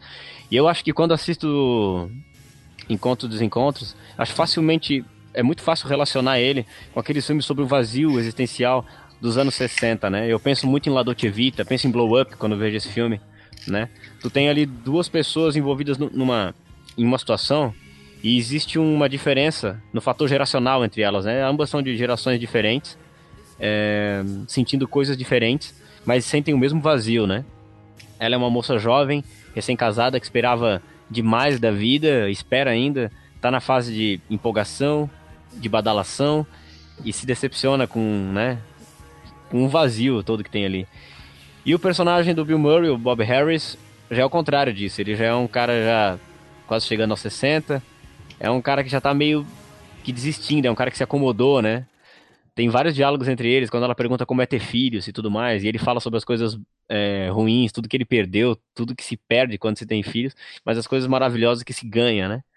né? É olhar pro, pro lado, distraidamente, ver aquele serzinho crescendo, ser parecido contigo, eles vão falando isso, e um vai encantando o assim. outro. É sensacional, assim. Então, pô, cara, eu acho um filme muito sensível, né? Só dando uma pequena sinopse, o Bobby Harris, que é o personagem do Bill Murray, é, faz um ator famoso que tá indo para Tóquio. Ele já tá meio que numa fase de decadência da carreira e tá indo para Tóquio gravar um comercial de um whisky, né? Santori. Por isso Santori. que te conquistou, hein? Por isso que me conquistou, né? Comecei a beber whisky por causa desse filme. Mentira. Mentira. É... Essas propagandas do Santori são famosas, né? As propagandas reais, né? É. E aí, lá ele tem que ficar alguns dias e acaba conhecendo a Charlotte, né? Que ela, na verdade, está indo acompanhar o marido, que é um workaholic, um fotógrafo, está indo fotografar uma banda. Trabalha o dia inteiro e deixa ela sozinha no hotel. Hum. E eles acabam se encontrando. E uma coisa bacana nesse filme é que não tem uma tensão sexual entre esses dois personagens. Né? E existe, de fato, um amor platônico entre eles. Platônico não no sentido é, popularesco que as pessoas conhecem. As pessoas acham que o, que o amor platônico é você desejar algo e não poder, né? Mas amor platônico no sentido de que eles são atraídos pela intelectualidade entre ambos, né? Eles acabam cada piada, cada piada é, entendida, cada piada subentendida, cada olhar entre eles, aquilo vai gerando uma, uma, uma como é que eu vou dizer, uma atração intelectual entre esses dois personagens. Acho que é um dos poucos filmes na minha vida que eu fiquei torcendo pro mocinho beijar a mocinha, assim, porque a maneira como isso é construído é, em frente ao espectador é tão sensível, cara. É tão convincente aquilo. Tem uma cena no, quando eles estão saindo de um elevador e eles vão se cumprimentar e eles quase se beijam na boca, assim, por duas vezes. Parece uma desculpa para que aquilo de fato seja consumado, assim. É muito e sensível, coisa, cara. E uma coisa interessante, né, que você falou, William, porque quando a gente está assistindo, a gente acaba esperando que isso vai acontecer, Sim. né? Como nos filmes isso acontece, na vida Sim. real sabe que não é assim, mas nos filmes isso acontece. Sim. E vai criando aquela, se não existe atenção sexual entre os personagens, existe a expectativa da plateia daquele romance se concretizar. Com e certeza. o filme vai passando, vai passando, vai passando e quem já assistiu sabe como que ele termina, né? Sim. E eu, eu, isso eu achei uma coisa sensacional no filme. É de uma delicadeza, de uma leveza, Total, de uma sério. veracidade também. Veracidade. A vida. É, é, fantástico esse filme. Que parece mais difícil, né? né? Retratar a veracidade, né? É, cara, eu acho esse filme sensacional. E aquele final, bicho, que eu não vou falar porque se alguém não viu, né? É. Mas aquele final é tão fantástico, cara. E termina tocando Just Like Honey do Disney Mary Chain, uma sonzeira, cara. Ah. Conquistou com o uísque no início e a música no final. É isso aí. É. Tem uma questão interessante aí também desse filme, que eu já vi, é, acho que foi uma entrevista da Scarlett Johansson, que ela disse que sempre perguntam para ela e também para o Bill Murray o que, que ele falou no ouvido dela no final. Uhum. Sabe, né? E ela Sim. disse que não pode falar, né? Que é meio que ficou um segredo entre os atores ali o que, que ele disse para ela. Então isso também virou, acabou virando um mistério e é muito bonito, né? Pois e é. que bom que mantém esse mistério, né? Sim. Tem, é, ainda bem. E o é ele tá ele tá incrível, né? O papel dramático, ele tá tão charmoso, cara, nesse, eu lembro, eu, nesse papel. Eu lembro o rosto dele na cerimônia do Oscar, uhum. esperando a, a anunciar e achando que ia ganhar, mas ele deu um Sim. azar muito, muito grande, porque a gente sabe quem que levou o Oscar, né? Esse ano foi o Oscar do Champagne, e, mas assim, eu fiquei com dó dele. Não que eu achasse que o Champagne não merecia, né? Mas, mas deu dó a cara dele de decepção de, de é. perder esse Oscar, porque é. o papel dele realmente é fantástico. Filme aí da Sofia Coppola, Filha do Homem, né? Filha do Homem. Filha do Homem. Bah. É, já tinha feito As Virgens Suicidas. E, pô, esse filme aí, cara, pra mim. É engra... Esse filme eu assisti a primeira vez num domingo. E na segunda-feira eu fui correndo comprar ele, cara. Que eu precisava ter isso na minha coleção, cara. precisava ter esse filme, cara. É um filme que eu amo. E, meu, por todos esses motivos que eu falei, por todas as razões é, fílmicas e emocionais, ele tá na minha lista, né? E quem, não, quem tá vendo essa live aí e não assistiu esse filme, corra, porque vale muito a pena, cara. É um filme maravilhoso, extremamente sensível e merece ser visto. Belo filme, preciso rever. Mais Beleza? um filme de diretor aqui, né? Já teve a É, Lucrécia, Sofia Coppola. e agora a É. Sofia. Acho que vai pintar Uhum. mais aí, vamos ver. É, Vamos lá para parcial. Vamos lá, parcial. Até agora. Parcial. Parcial. Três filmes com três. Três líderes. Fita Três branca. unânimes. Amor à Flor da Pele, Sangue Negro. Branco e negro. Certo, apareceu na lista dos três antes do intervalo. Depois Cidade de Sonhos, Fale com Ela, Segredo dos Seus Olhos. E a galera do 1. Então, 15 filmes com 15 filmes com 1. Então tá aí a listinha. Vamos, vamos pro intervalo? Hoje é o que? Orquestra Sinfônica, né? No mínimo. Não, hoje a gente vai ter a decepção de rever o nosso clipe aí de 100. Quando não tem nada, passa o clipão, certo? Dos, dos 100 episódios aí. Caramba. 100 episódios do podcast. Isso, já estamos em Lembra- 133, né? Fala aí, Alexandre. Lembrando, lembrando quem está assistindo aqui, mas não, não sabe que tem um podcast. Alexandre, tá, você tá sendo afogado aí, Alexandre. Sobe a cabeça aí, ó. Você tá aí quase. Quem, Verdade. quem ah, tá agora apareceu. assistindo e não sabe que tem um podcast Ih, travei ele, ó. desde 2014. Isso, desde 2014. Podcast Filmes Clássicos. Vamos fazer seis anos, certo? Seis anos. Seis anos. é. Caramba. Muita coisa, hein? Vamos parar, hein? Basta, né? Chega, né? Já falou de tudo, né? Já falou de tudo. Não tem mais nada. Dessa vez a gente não bateu 100 espectadores aqui, tá em torno de 80. Brincadeira. Tem 20 aí que não curtem muito a década de Os, é que 2000. os bares abriram, né? Os bares estão abrindo. Ah, então é Então, isso. ah, Pô, a galera tá é. bebendo Covid aí nos bares. Cara, mas aí o cara leva o celular e assiste a live lá bebendo. Isso, bota um headphone, tá É, certo. então não é desculpa, né? Não, não, Não é desculpa. parar. É, pode, pode parar com isso daí, não. Pode Tá não. É um, um gole de corona e uma olhada na, na live. É, vamos lá, galera, pra salinha. Então, quem é agora, hein? Quem? Quem? Quem? Quem? Quem? Quem? Raimundo Nonato. Raimundo Nonato, Alexandre Cataldo. Ah, Oi. Oi. Manda ver. Alexandre. Ponto A minha lista de 10, interrogação. pessoal. Vamos lá. Vamos lá. É, vou falar a ordem que eu tenho aqui. Cidade de Deus. Cidade de Deus. Onde os fracos não têm vez. Epa. Cachê.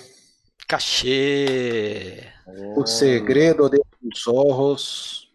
Olha aí. Seus olhos. Fale com ela. Fale com ela. Sangue negro. William, o brilho eterno de uma mente sem lembranças. Muito bom, amo, meu cara. Eu também te amo, tu sabe disso. Tá registrada. Agora já era. Olha, vai causar ciúmes aí. A queda. Não tem problema. Tem amor pra todo mundo aí. Pessoal, agora a novidade que ninguém trouxe ainda. A queda, os últimos dias de Hitler. Epa. Olha só. Filme Olha, mais Já vi, parodiado. é, já vi várias versões desse Esse filme foi estragado pelo YouTube. Foi Fala aí. estragado, foi Foi estragado. estragado pelo YouTube. Vamos lá. Old Boy, Old Boy. coreano. E Sobre Meninos e Lobos. Opa. Esse aí boa ninguém lembrança. trouxe. Me surpreendi que ninguém falou dele até agora. Pô, cara, não fala é. isso que já me dá uma dor no peito aqui. Eu também bem. deixei de fora. filme. Filmaço. Vamos lá. Pra tela, sua lista. Minha lista, então. Tá lá bonitinha. Tem quatro filmes americanos, seis filmes não americanos. Equilibrado. É, tá equilibrado, tá equilibrado. E me é. foi, me foi pedido aí para falar de três filmes e eu costumo falar sempre na, na ordem cronológica. Então, primeiro, Tadinho ao caralho, meus nomes é Zé Pequeno, é Cidade de cara. Deus, 2002, filme do Fernando Meireles e Katia Lund, né? É, Cara, há os detratores, né? Aqueles que Sempre, né? que não aguentam mais. Na época foi muito criticado, ci- cinema que explora a pobreza, favelas, um gênero do que que cinema no favela, mas não dá para negar a importância desse filme para o cinema nacional. É um grande filme. Filmaço. É, Nossa, só, só pegando o Como cara, esse- só nesse comecinho, Alexandre, me Uhum. lembrei exatamente da minha sensação antes de assistir o filme. Ali a sinopse, ah, vamos ver lá, vamos assistir. tá, Mais vamos ver. um. Nossa, mais um filme de favela. uhum. E aí o filme começou com a cena da galinha. que eu fiquei assim sem piscar. E eu falei, pera pouco, isso aqui eu tô vendo agora uma coisa diferente. Isso aqui não é um uhum. filme de favela, né? Desculpa é. a interrupção aí, segue. Não, foi perfeito. Inclusive, eu escutei esse comentário, reescutei esse comentário recentemente, porque eu ouvi lá o episódio que a gente fez no podcast lá atrás de novos clássicos e, e esse filme foi, foi trazido. Acho até que fui eu que trazi você eu, eu que trouxe, né? Eu, eu, que tinha trazido e você fez esse comentário também. É, é um filme que tem coisas muito interessantes para debater, né? Como a questão de, de ter trabalhado com atores é, amadores, na grande maioria, né? Inclusive com moradores da, da, própria Cidade de Deus real, né? Como o, o, os dois principais, talvez, ali, o que faz o Buscapé, o Alexandre Rodrigues, e o Leandro Firmino, que faz o, o Zé Pequeno.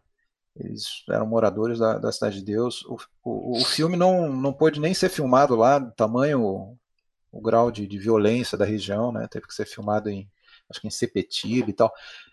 E até tem uma coisa curiosa, né? Que o ator conhecido na época ali era o Matheus, né? Na Chergali. E só que quando o filme foi concebido anos antes, ele não era ainda conhecido, né? Ele já estava selecionado para o papel, mas aí nesse meio tempo ele fez lá o Alda Compadecida, né? Ficou, ficou famosíssimo. E aí o Fernando Meirelles até não gostou muito, tal, pensou em trocar, mas ele prometeu que ele ia assumir no personagem do, do Cenoura lá, do, do Santos Cenoura. É, esse filme hoje levanta alguns debates, né? Quando você vai ver esse, esse pessoal que trabalhou no filme e e, e, era de lá, muitos é, não conseguiram emplacar carreira e entra toda uma discussão sobre racismo, até dentro do, do meio artista. Você vê, por exemplo, que uma atriz. Opa. Caiu aí, será? Travou? A casa caiu, Alexandre. Smith lá, aquele Eu Sou a Lenda. E o Alexandre Rodrigues está aí hoje dirigindo o Uber, né? 20, é, 18 anos depois. É... Uma pena.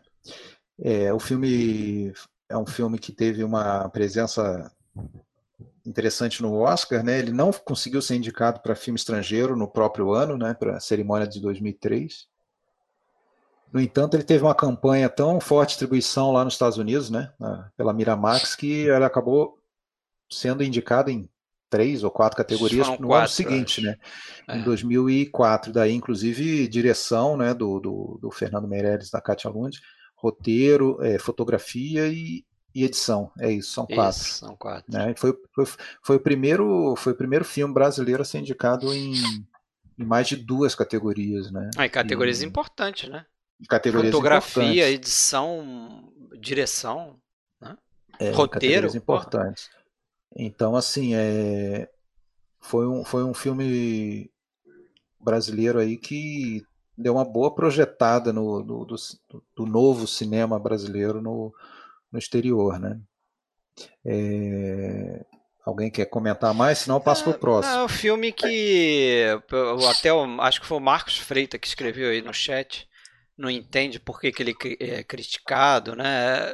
Eu assim já ouvi críticas é, como por exemplo atacando o filme como sendo a cosmética da fome. É né? O pessoal uhum. encrenca porque ele passou óleo no, na pele dos atores negros para ficar brilhando e tal. Quer dizer, uhum. é como se estivesse invernizando aquilo ali.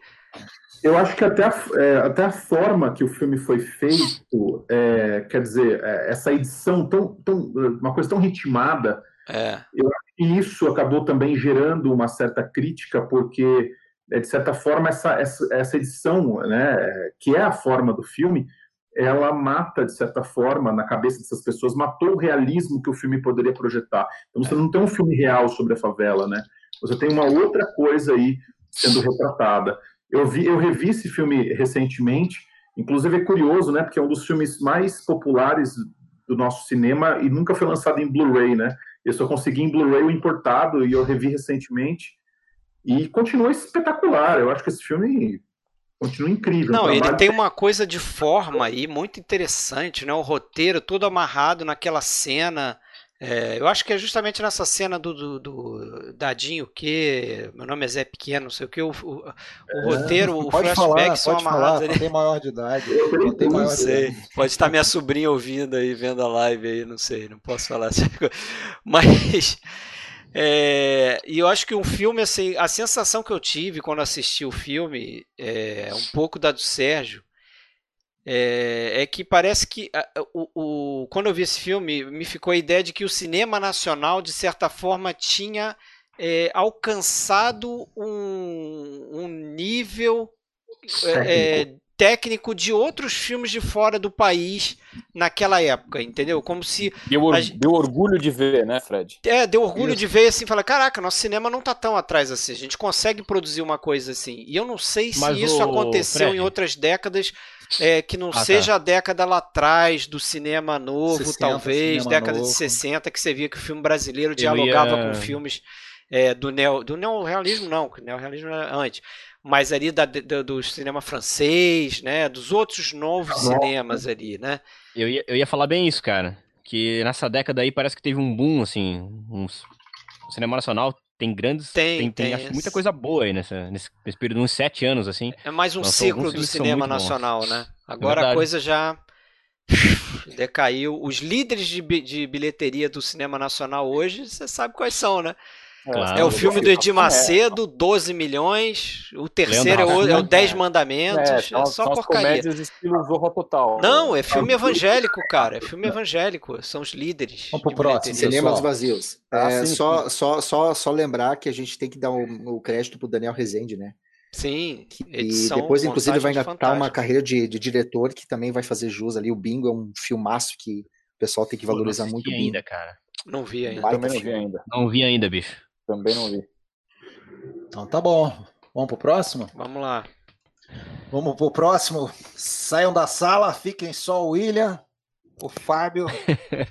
Vamos falar do A Queda, Os Últimos Dias de Hitler, filme alemão de 2004, filme que eu coloquei na lista, e não é porque ele tem essa cena que todo mundo conhece, mesmo quem não viu o filme, de tanto que ela foi é, plagiada, adaptada a milhões de situações.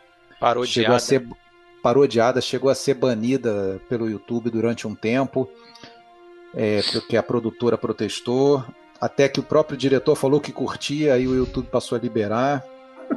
Enfim. É, mas assim, eu botei esse filme por uma razão bem simples, cara, porque eu acho que a atuação do Bruno Gans nesse filme é uma das melhores coisas assim em termos de atuação que eu já vi na minha vida. E não é de graça, porque além do cara ser um, um grandíssimo ator, ele se preparou demais para esse papel, né? Ele se preparou de, em todos os é, níveis, assim, né? Ele estudou o dialeto, o, o, o sotaque austríaco da região da Áustria, lá do Hitler. Tinha um ator lá contratado austríaco da mesma região, é, treinando ele, né? Com, com, com, a questão do sotaque.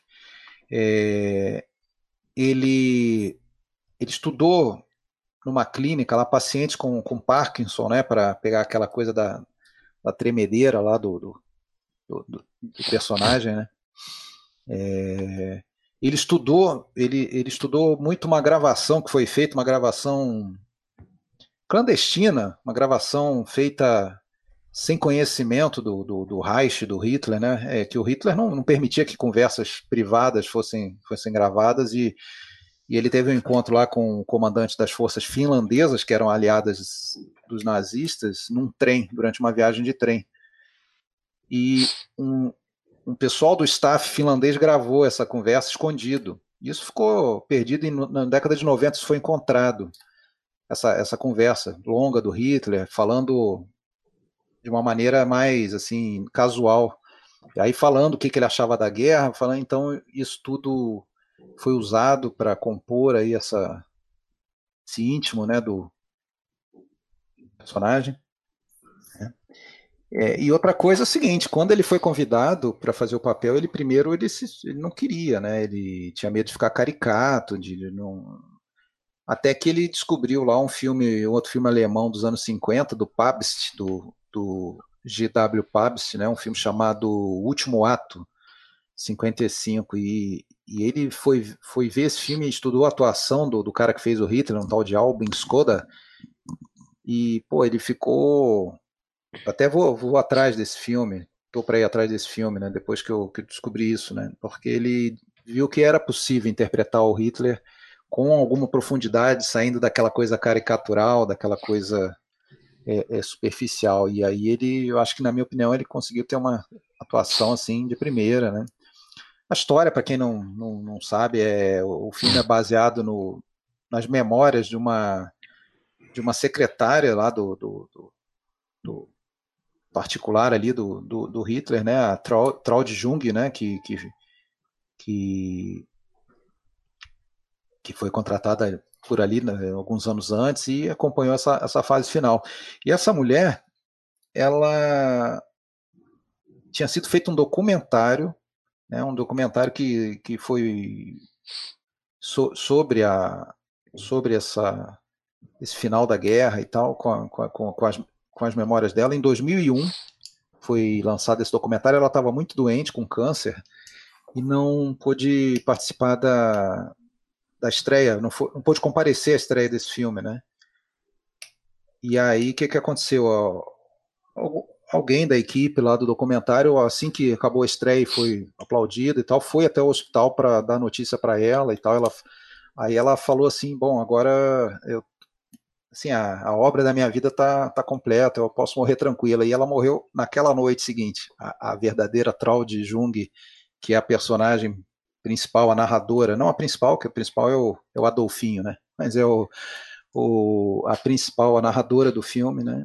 E a personagem real falece em 2002 ali, quando em 2001, 2002, quando tem a estreia desse documentário, que foi também usado como base para o roteiro desse filme, né? Enfim, eu acho que é um filmaço. esqueçam as paródias. Ô, Alexandre, Queria uhum. fazer uma observação. Tem uma cena desse filme que eu gosto demais, cara, que eu acho que reproduz bem o que estava acontecendo naquele momento. Você vai lembrar com certeza. Aquela hora em que, em que os soviéticos estão chegando. Minha voz está falhando. Será? opa, opa. Toma água não, aí. Não deu para perceber, cara. Verdade. Aquela hora em que os soviéticos estão chegando no bunker nazista já tá tendo toda aquela. A guerra tá ali fora, do lado de fora do bunker, e uhum. um soldado tá ouvindo os tiros lá fora, as explosões, e ele vem para dentro, para um lado mais no interior do bunker, e os, os nazistas estão numa mesa tomando uísque, bebendo, batendo papo feliz, como se não tivesse acontecendo nada, cara. E a guerra, uhum. os soviéticos estão ali na cara para tomar o poder, e os caras meio que estão vivendo um mundo paralelo ainda ali dentro do bunker, bebendo e confraternizando, assim. É, eu acho que essa, essa cena ela reproduz muito bem essa ideia dessa, dessa coisa que acabou mesmo, né? Dessa, dessa, dessa destruição que chegou, mas que os, as pessoas que estão ali dentro, algumas dessas pessoas não querem enxergar, né? Eu lembrei dessa uhum. cena que eu acho muito legal. Sim. Então eu vou para o terceiro, que é um filme de 2009, O Segredo de Seus Olhos. Baita. Filme argentino do, do Juan José Campanella. Eu acho que foi o William que já votou nele também, né? Foi. É... Eu também. É, você é, também. O Fred também é. é. Cara, eu adorei esse filme quando, eu, quando ele saiu, eu vi logo quando ele foi lançado. É, revi pouco tempo depois, tanto que eu gostei. É um, tô com vontade, tô com saudade de rever, devia ter revisto agora pegando o ensejo da live, mas não consegui. recentemente, cara. Mas é daqueles filmes assim que tem 10 anos aí na praça, mas eu lembro perfeito deles, né? Isso é um bom sinal, né? Sinal de que, que é um, que é um ótimo filme. Ele, bom, o Campanella não era iniciante, né? Ele já tinha feito alguns ótimos filmes, né? Pelo menos que eu tenha visto, ele tinha feito um que eu até botei como Coringa na última live dos anos 90, o mesmo amor, a mesma chuva. Acho que o Clube é, da Lua é dele também, não? Isso, ele fez esse, esse, esse, filme de 99 que por coincidência ou não tem a mesma dupla de atores principais, o Darim, né, o Ricardo Darim, queridinho aí do do público em geral, e, o, e a Soledad Villamil, né, que estão aí no, no Segredo de Seus Olhos. Tinha feito Filho da Noiva em 2001, ótimo filme também, que inclusive já tinha sido indicado para filme estrangeiro naquele ano. Né. Clube da Lua, que você citou, de 2004, né?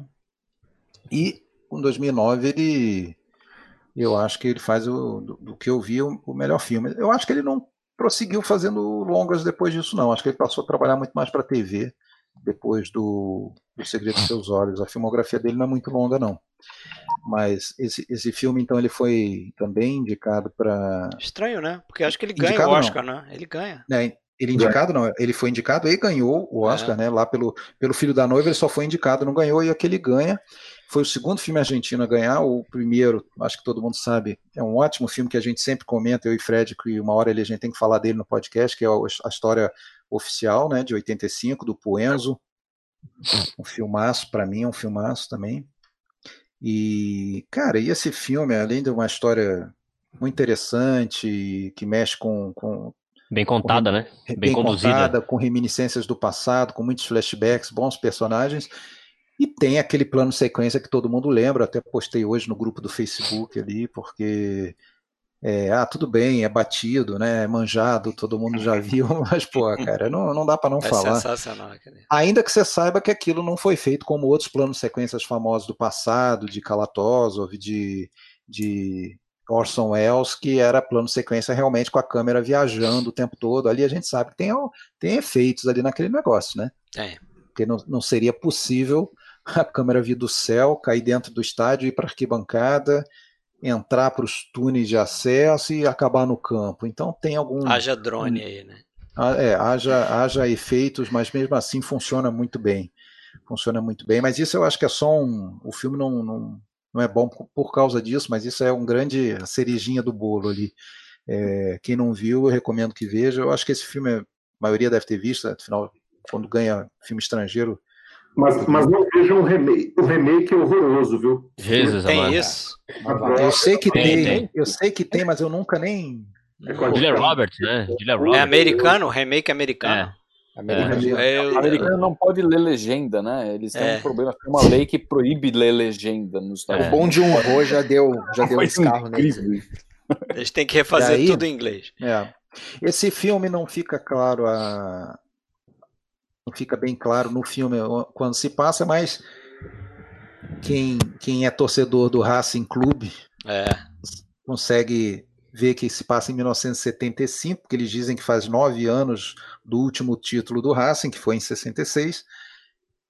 E aí tem aquela cena famosa, né, em que o, o assistente lá do, do, do Arim, o Pablo Sandoval, ele chega à conclusão sobre qual é o caminho para achar o, criminoso, Meu, né? Sensacional Que é a paixão dele pelo, pelo Racing Clube, né?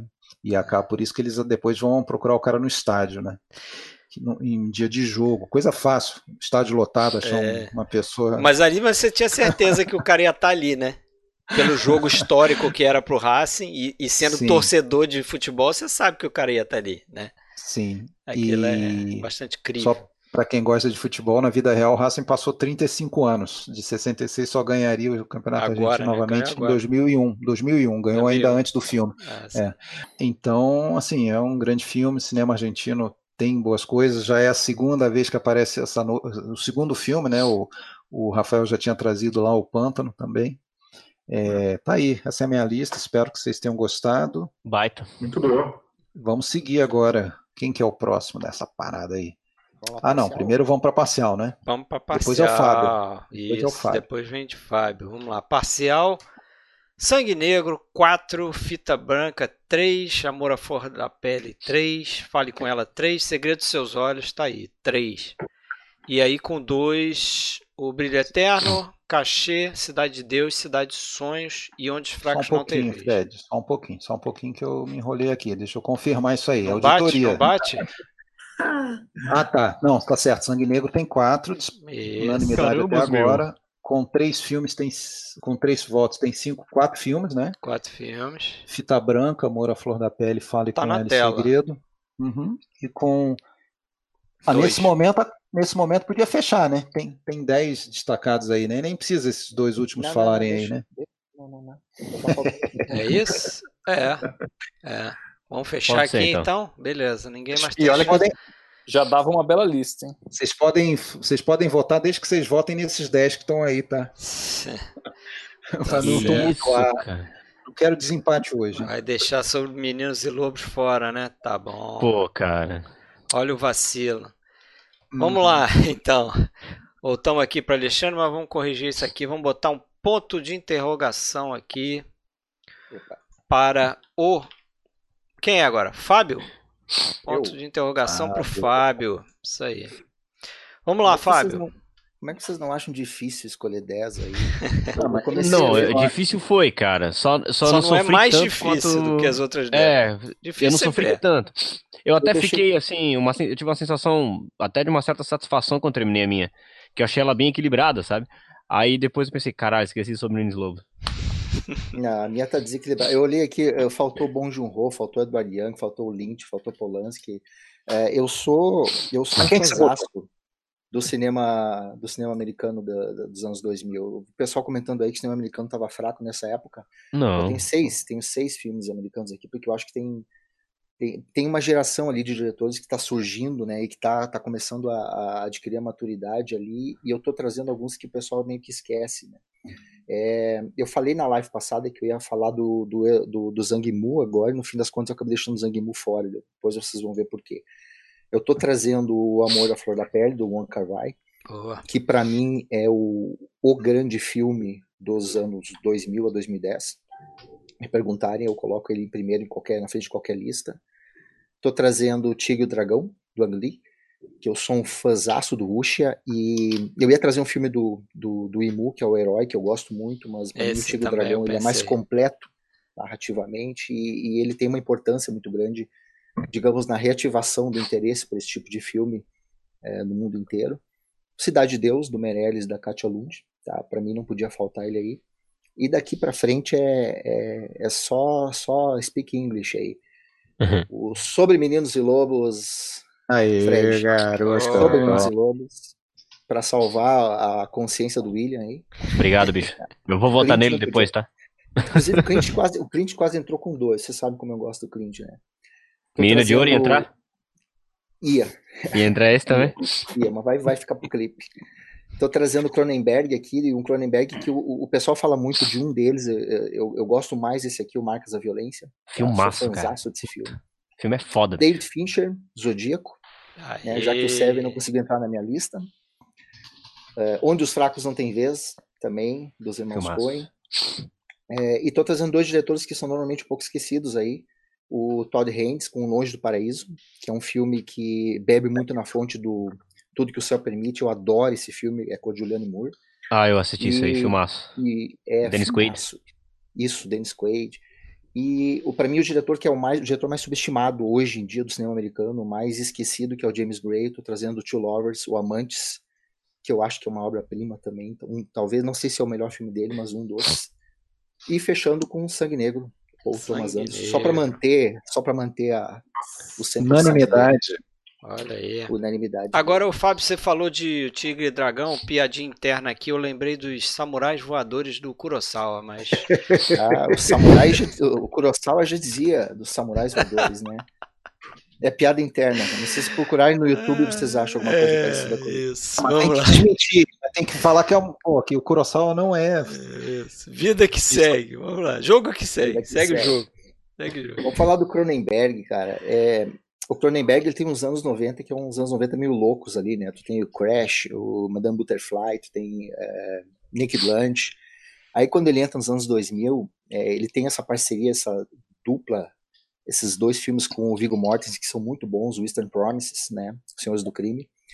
E esse aqui que é, o Marcos da Violência dá a impressão de ser um filme um pouquinho menor, alguma coisa mais recolhida mas eu acho ele um filmaço do início ao fim, desde a cena inicial, a função daquela cena inicial uh, de apresentar uns personagens ali que tu acha que vão ter uma importância imensa na trama, mas na verdade estão ali só pra gente poder entender quem é o protagonista depois.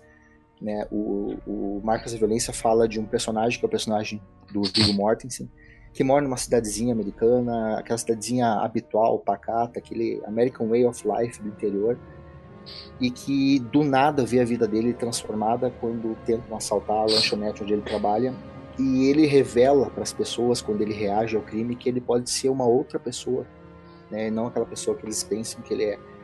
Depois a gente vai ter uh, alguns caras vindo atrás dele, a gente descobre que uh, ele tá tem uma vida dupla, ele está se escondendo de um passado.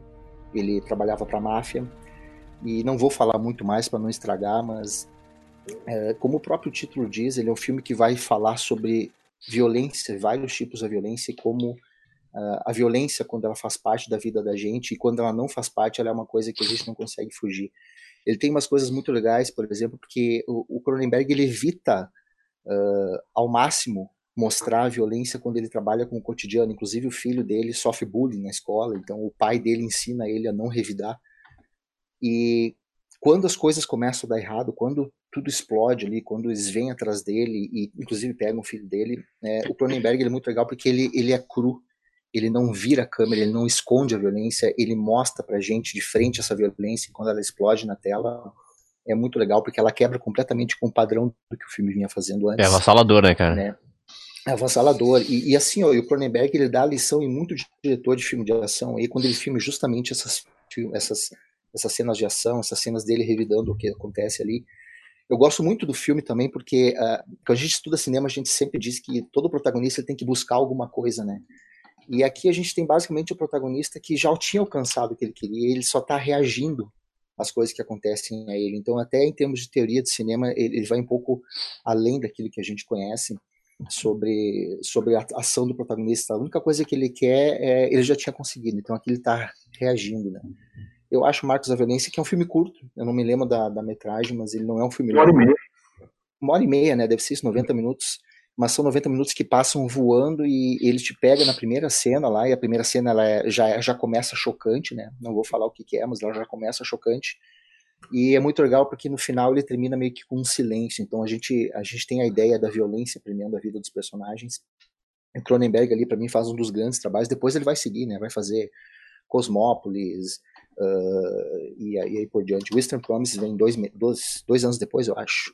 E tem talvez a cena mais famosa do, Migo, do Viggo Mortensen lutando. Senhores do Crime, né? Senhores é. do Crime. Também é um filmaço, vale muito a pena ver. Já que eu tô nessa onda de falar de violência, vamos de onde os fracos não têm vez, né?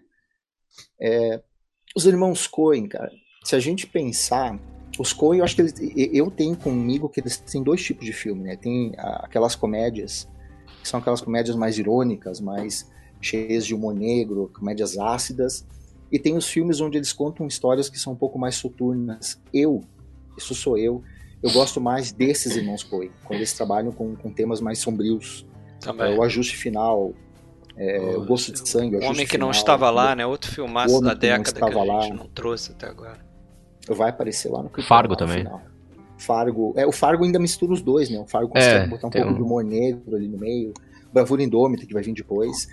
E agora, esse aqui, para mim, é, é, é a obra-prima, né? O grande filme deles. É a adaptação de um conto do Cormac McCarthy, de um livro, do romance do Cormac McCarthy, que vai fazer depois também um outro, que é o A Estrada também, com o Viggo Mortensen, que eu acho um baita filme também. Os dois livros são excelentes também.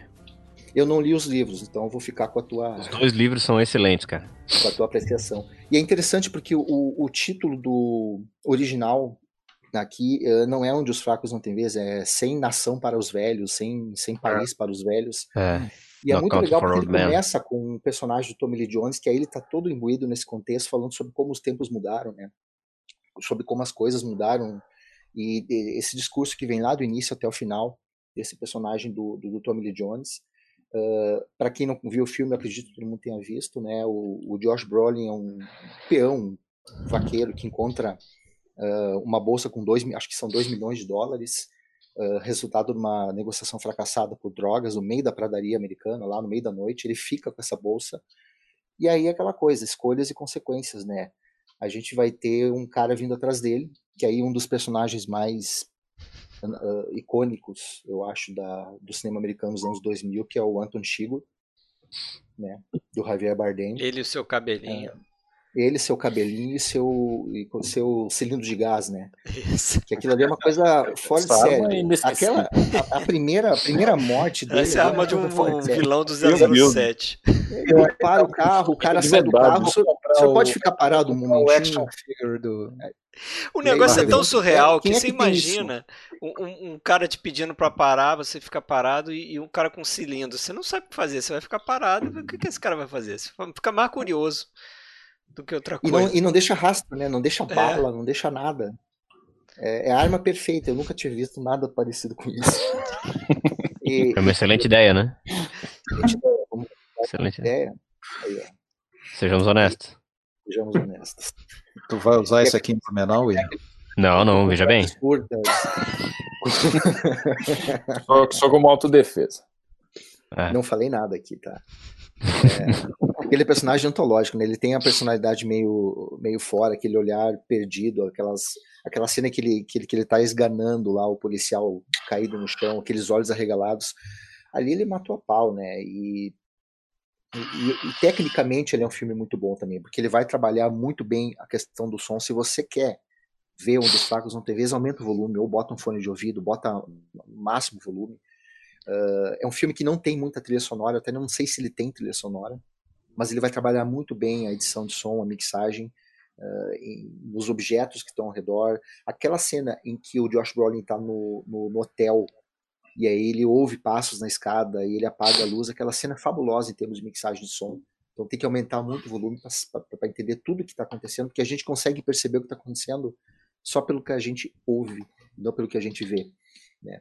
Eu, eu me recuso um pouco a chamar o, o filme de, de eu, eu sou romântico, né? Eu Chamar sou de Western, romântico no sentido de falar de Western. O Western, para mim, ele tem uh, os seus princípios básicos, mas uh, ele dialoga muito com, com, com, a ideia do, do, do Western, do, do, do, caçador de recompensas, do, do ambiente, da pradaria. É, essa é a figura do Josh Brolin onde... é meio um cowboy, né? Meio... É, ele usa um é meio um cowboy é todo todo ambiente ali, né? Na verdade, aquela coisa das pradarias, você substitui os cavalos pelas, pelas caminhonetes ali. Uh, esse cara é o, o cara que está perseguido pelo xerife do, do, do Tommy Lee Jones, que inclusive você acha que o Tommy Lee Jones vai ter um papel muito grande na trama e na verdade ele está ali só para comentar o que está acontecendo é. a partir do olhar de alguém que já viu o tempo passar, né? Para mim é um, também um dos grandes filmes dos, dos anos 2000 e não tinha como faltar na lista aqui. Vai ter uma curiosidade, eu... Fábio, que eu não lembro agora o nome do lugar, bicho. Mas é, as, são, são as, mesmas, as mesmas locações que o Paul Thomas Anderson usou pra Sangue Negro, cara. Ah, eu não lembro é? o nome do lugar. É, mas são as mesmas locações ali. O lugar onde foi feito é. Justo, né? Aproximação. Vamos ver isso já. É. Onde que é? Ali, falou em locações, falou em locações. é. Enquanto o Alexandre vê ali, é, eu vou para aquele que para mim é o grande filme no mundo dos anos 2000 ali, que é o Wong Kar Wai, que é o, o Amor à Flor da Pele. Wong Kar Wai que fez uma, uma, uma, série de filmes dele, tem Felizes Juntos lá, o Rafael comentou antes, acho que é 97, 98. É. Aí ele vai fazer o Amor da Pele, depois a gente vai ter o 2046, a gente vai ter Um Beijo Roubado. Uh, é um cara que. Uh, e é interessante como esse filme ele dialoga muito com a questão uh, espacial, né? É um filme que, se você tirar a relação dos atores com o espaço, perde muito daquilo que o Wong Kar-wai quer dizer. É. São dois personagens e a gente está em Hong Kong, então Hong Kong é aquela coisa de você não ter espaço, se tudo muito apertado, então ele também faz esse comentário, porque eles moram em espaços muito pequenos, muito apertados, e a câmera dele ali ela vai estar tá sempre emoldurada por alguma coisa, a gente tem corredores, a gente tem portas, a gente tem janelas, os personagens são vistos sempre exprimidos, sem espaço para se mover, para respirar. A gente tem essa sensação de sufocamento.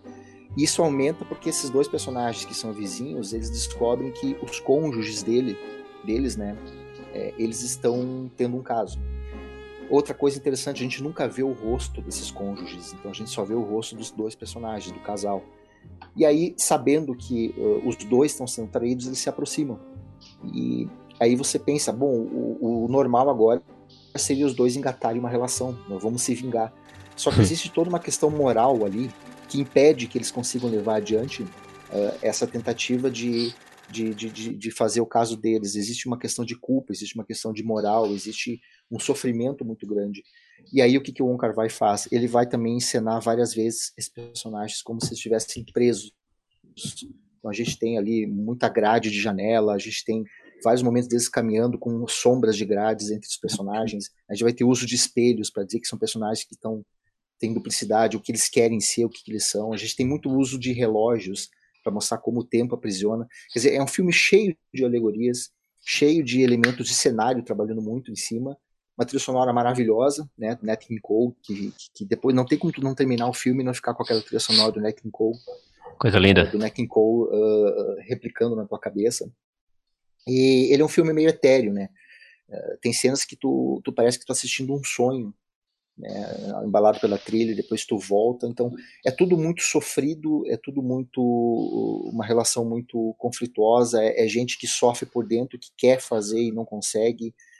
E falando assim, parece que é um filme que você tem vontade de cortar os pulsos, mas é um filme maravilhoso, um filme lindíssimo. Quem não viu O Amor à Flor da Pele precisa ver e prestar atenção principalmente nisso, nessas relações do cenário com os personagens, porque isso é uma das coisas mais ricas que o One Kar vai conseguir fazer e, e é, é, interessante, é, é, um, é uma sucessão incrível de elipses né, nesse filme, que se você às vezes não presta atenção na, na troca de roupa, a personagem parece estar sempre com o mesmo modelo de roupa, né? E, as cores, e as cores vão mudando, as cores vão mudando, e às vezes você acha que está continuando a cena, mas já não está continuando. Alguma coisa já aconteceu ali, mas as cenas são curtas, né? São, sei lá, dura meio minuto, meio minuto e já passou para outra e depois vai para outra, a história vai acontecendo e as roupas vão mudando. O figurino é muito trabalhado, né? É parte do, do filme, né? Muito, Exatamente. uma forma muito marcante. E ela, ela, nunca repete, nunca repete esse figurino com as, com as mesmas cores, elas vão, elas vão evoluindo e é um filme pode ser um filme muito difícil para quem não está acostumado com, com um ritmo um pouco mais lento, mas no momento em que tu engancha, que tu entra no filme, aí tu, tu vai meio que flutuando com ele até o final e tu fica meio embasbacado, meio hipnotizado. Para mim é a obra-prima dos anos 2000 esse filme aí.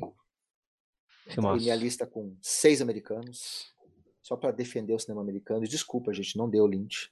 Ficou entre os 15 ali. Teve gente você, quase pré Você deu uma Williams lá. Né? Você tirou... Sabia que ia dar. Pois é. E agora, como é que fica a Cidade dos Sonhos, hein? Só o Sérgio responderá, hein? É. Vamos, vamos ver as parciais aí. Alguém quer comentar alguma coisa não antes? Parciais. Vamos lá. Sangue negro, absoluto. Sangue absoluto. negro ali, absoluto. E o Sérgio vai dizer se ele vai ser uma unanimidade ou não. Unanimidade? Hum. Ora, pele em segundo com quatro, com três, tem seis filmes, né? Empatados com três. Fita Branca, não. Cidade de Deus, Fale com então. ela, Onde os fracos não têm vez, Brilho Eterno de uma Mente Sem Lembrança. Aí a turma do 2, Cachê, Cidade dos Sonhos. Peraí, tem alguma coisa errada aí. Não é Brilho Eterno. É Onde os fracos não têm vez. Tá. E o Segredo dos Seus Isso, Olhos. O Brilho, Brilho Eterno tem dois. Cachê 2, uhum. Cidade dos Sonhos 2, Meninos e Lobos 2, Zodíaco 2. Isso. Isso. Na verdade, com três são Quatro. Cinco. Isso? Quatro. Cinco. Cinco. Cinco, cinco. É. Cinco com três, cinco com dois. Cinco Tem 12 três, filmes aí de caso. E o resto, 16 filmes com voz. É, eu falei errado, mas a lista na tela tá A lista está certa, né? Sim, sim. Isso. Então vamos lá. Ponto de interrogação para o Sérgio. Fala a sua listinha aí, Sérgio. Vamos descobrir se sangue negro é uma unanimidade. Vamos descobrir. Poxa, sabe que eu pensei que essa lista fosse muito fácil de fazer. Ela foi, na realidade, muito fácil de fazer. Eu fiz essa lista rapidamente. Alguns filmes que já estavam assim, eu já fui vomitando, eu já tinha colocado oito ou nove, aí pensei mais um, coloquei, e de repente eu me dei conta da quantidade de filmes que tinham sobrado, e a minha lista de coringas era imensa. Tem uma coisa e, errada. Curiosamente. E curiosamente, a maior parte desses filmes que estão nas primeiras posições aí ficaram na minha lista de coringas. Essa lista e... fala muito sobre o, meu gosto, né, a minha forma de, de me encantar com os filmes, porque acho que seis ou sete deles vocês vão ver que tem elementos fantásticos. E de, desses filmes aí que estão no páreo, digamos assim, na minha lista tem dois. Tem alguns filmes que não foram sequer citados ainda. Então, ah, eu já sei de um que você vai botar, não tem. Não, eu achei que ia estar tá também. E é, é, pois é, ninguém colocou, você já sabe qual que é. É japonês. E, e, outra, né? E ah, outra, e é, já, já vou avisando que Sangue Negro não está, então não teremos. Embora eu goste muito também. Vou começar o primeiro filme de um diretor que eu gosto muito, Alejandro Menabar. Para mim, um dos melhores filmes de terror já feitos, Os Outros, de 2001. Pô, muito bom mesmo, cara. Filme sensacional. Não, não pude. Eu comecei, acho que a lista por ele, então era número um. Os outros, aí eu comecei em nove para falar. Né? O segundo também é o meu favorito do Clint Eastwood de 2003 sobre Meninos e Lobos. Vamos subir um pouco, né? Maravilha. William deixou ele de fora, mas eu não deixei. Pô, desculpa, cara. Desculpa, Clint. O terceiro, também obrigatório, tenho que colocar, né? Tem que escolher um dos três para colocar, então vai o Senhor dos Anéis, o Retorno do Rei do Peter Jackson. Olha só, fez que nem o Oscar, hein? Poxa, é, tá no último filme. No, no, final, porque é, é uma obra memorável. É, quarto filme, também eu acho sensacional esse filme, Guilherme Del Toro, 2006, O Labirinto Baita, do Fauno. Baita filme. Um dos melhores filmes, para quem gosta também, um dos melhores filmes de vampiro já feitos.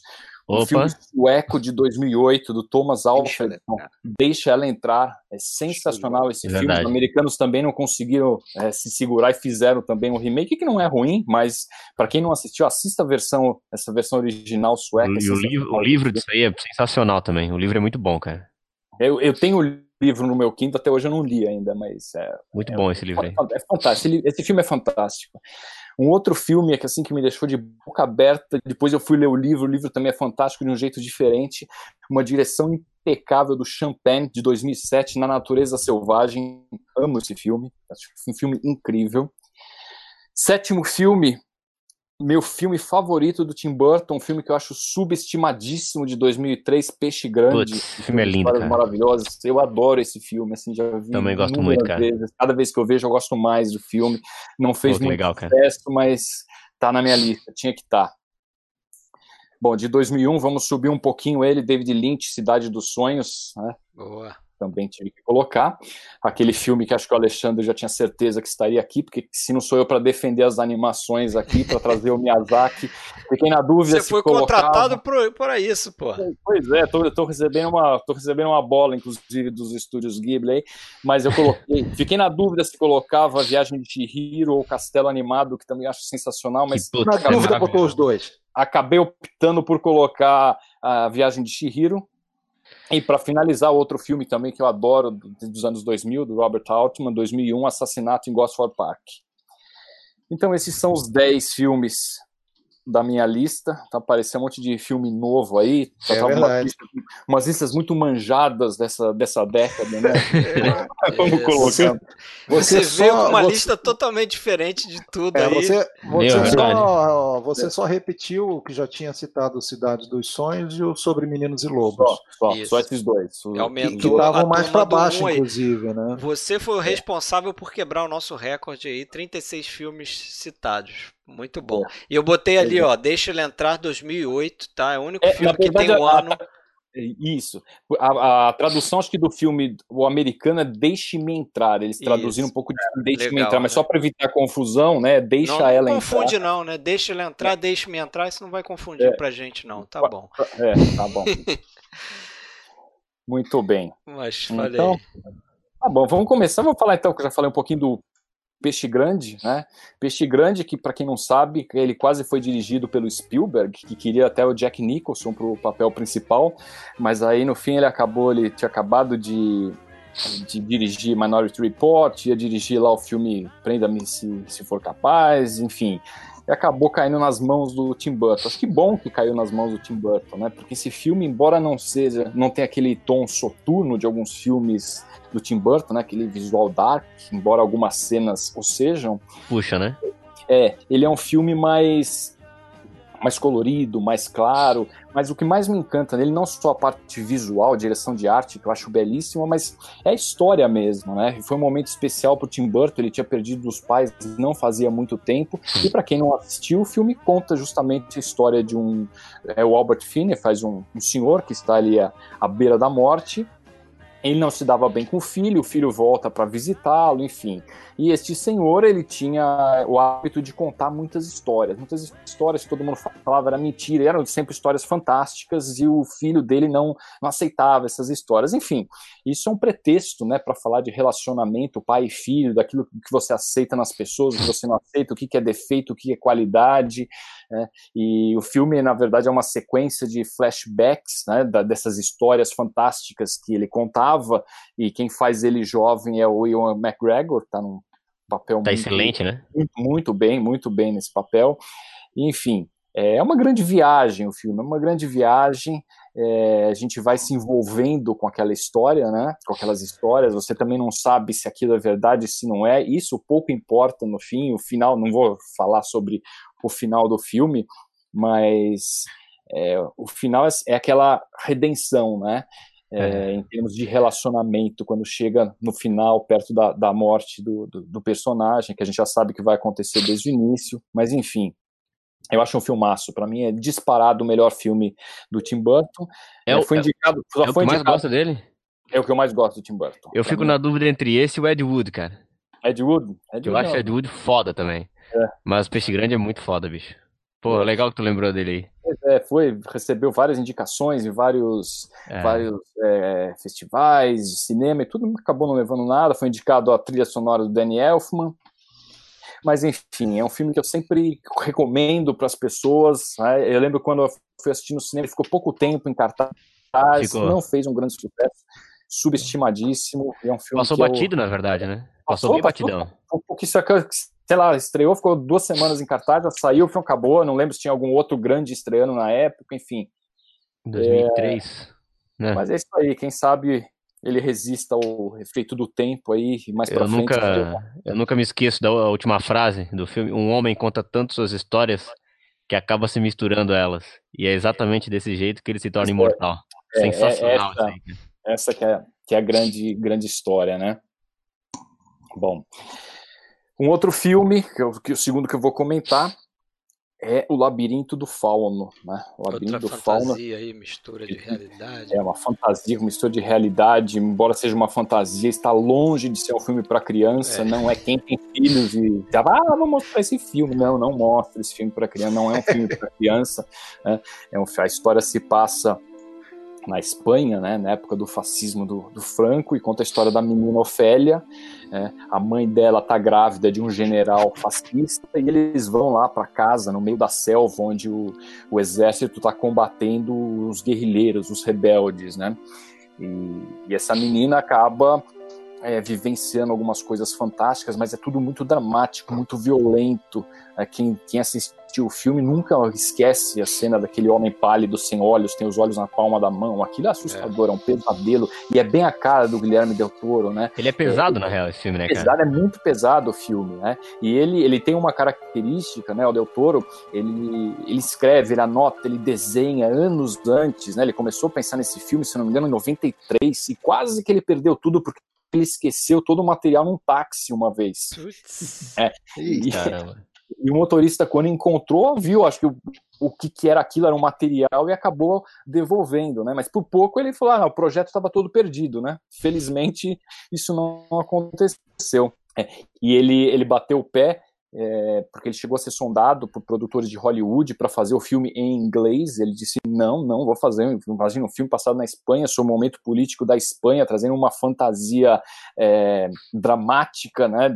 Relacionado, evidentemente, com o momento político que a Espanha viveu, ele se negou a ir para Hollywood e ganhar mais dinheiro para isso, não foi, fez o filme em espanhol mesmo, é, e acabou, ele acabou se recusando, na verdade, né? Ele tinha sido chamado também para fazer as Crônicas de Nárnia né, nessa mesma época, mas ele também não aceitou justamente para fazer o Labirinto do Fauno. É o filme dele que eu que eu mais gosto, né? Tem o A Espinha do Diabo, que é muito boa também. Baita filmaço. Mas, mas esse eu acho que é, que é incrível e ele, ele conta, né, dessas cenas da reação. Ele, ele ele estava assistindo junto com o Stephen King esse filme e viu o Stephen King se contorcer na, na cadeira naquela cena que o homem pálido persegue Ofélia ali naquela naquele que honra, né? E ele que falou honra, que aquilo né? que a sensação foi melhor do que ganhar um Oscar aquilo. Nossa. Velho. Imagina o cara fazer uma cena que deixou o Stephen King com o cabelo em pé. É, e ele acabou ganhando o Oscar quando foi fazer mais para frente aí, que acho que é um filme que é bem inferior que a Forma da Água, mas aí já fez mais o, o gosto, né, dos americanos, enfim é uma bela fotografia. Esse, Oscar, esse filme recebeu o Oscar de fotografia, direção de arte e maquiagem, né? e foi indicado também, apesar de ser um filme é, de língua não inglesa, né? recebeu a indicação de roteiro original, trilha sonora, foi indicado a filme estrangeiro, mas acabou perdendo para a vida dos outros. Né? E é isso, Guilherme Del Toro sempre é uma surpresa, é sempre interessante assistir. Ele está em produção, ao que parece, de uma versão de Pinóquio, que vai, deve ser uma versão tanto quanto interessante, né, a versão do Pinóquio do Del Toro, mas vamos aguardar. Então tá vai aí. Ser, vai ser provavelmente assustador, igual o livro do Collodi. Né? É, provavelmente ele vai, expor, ele vai explorar aquelas partes assustadoas e, uhum. as crianças que forem assistir o Pinóquio do Del Toro vão quebrar a cara. Já posso vão até... entrar no labirinto do fauno de novo. É, mesmo.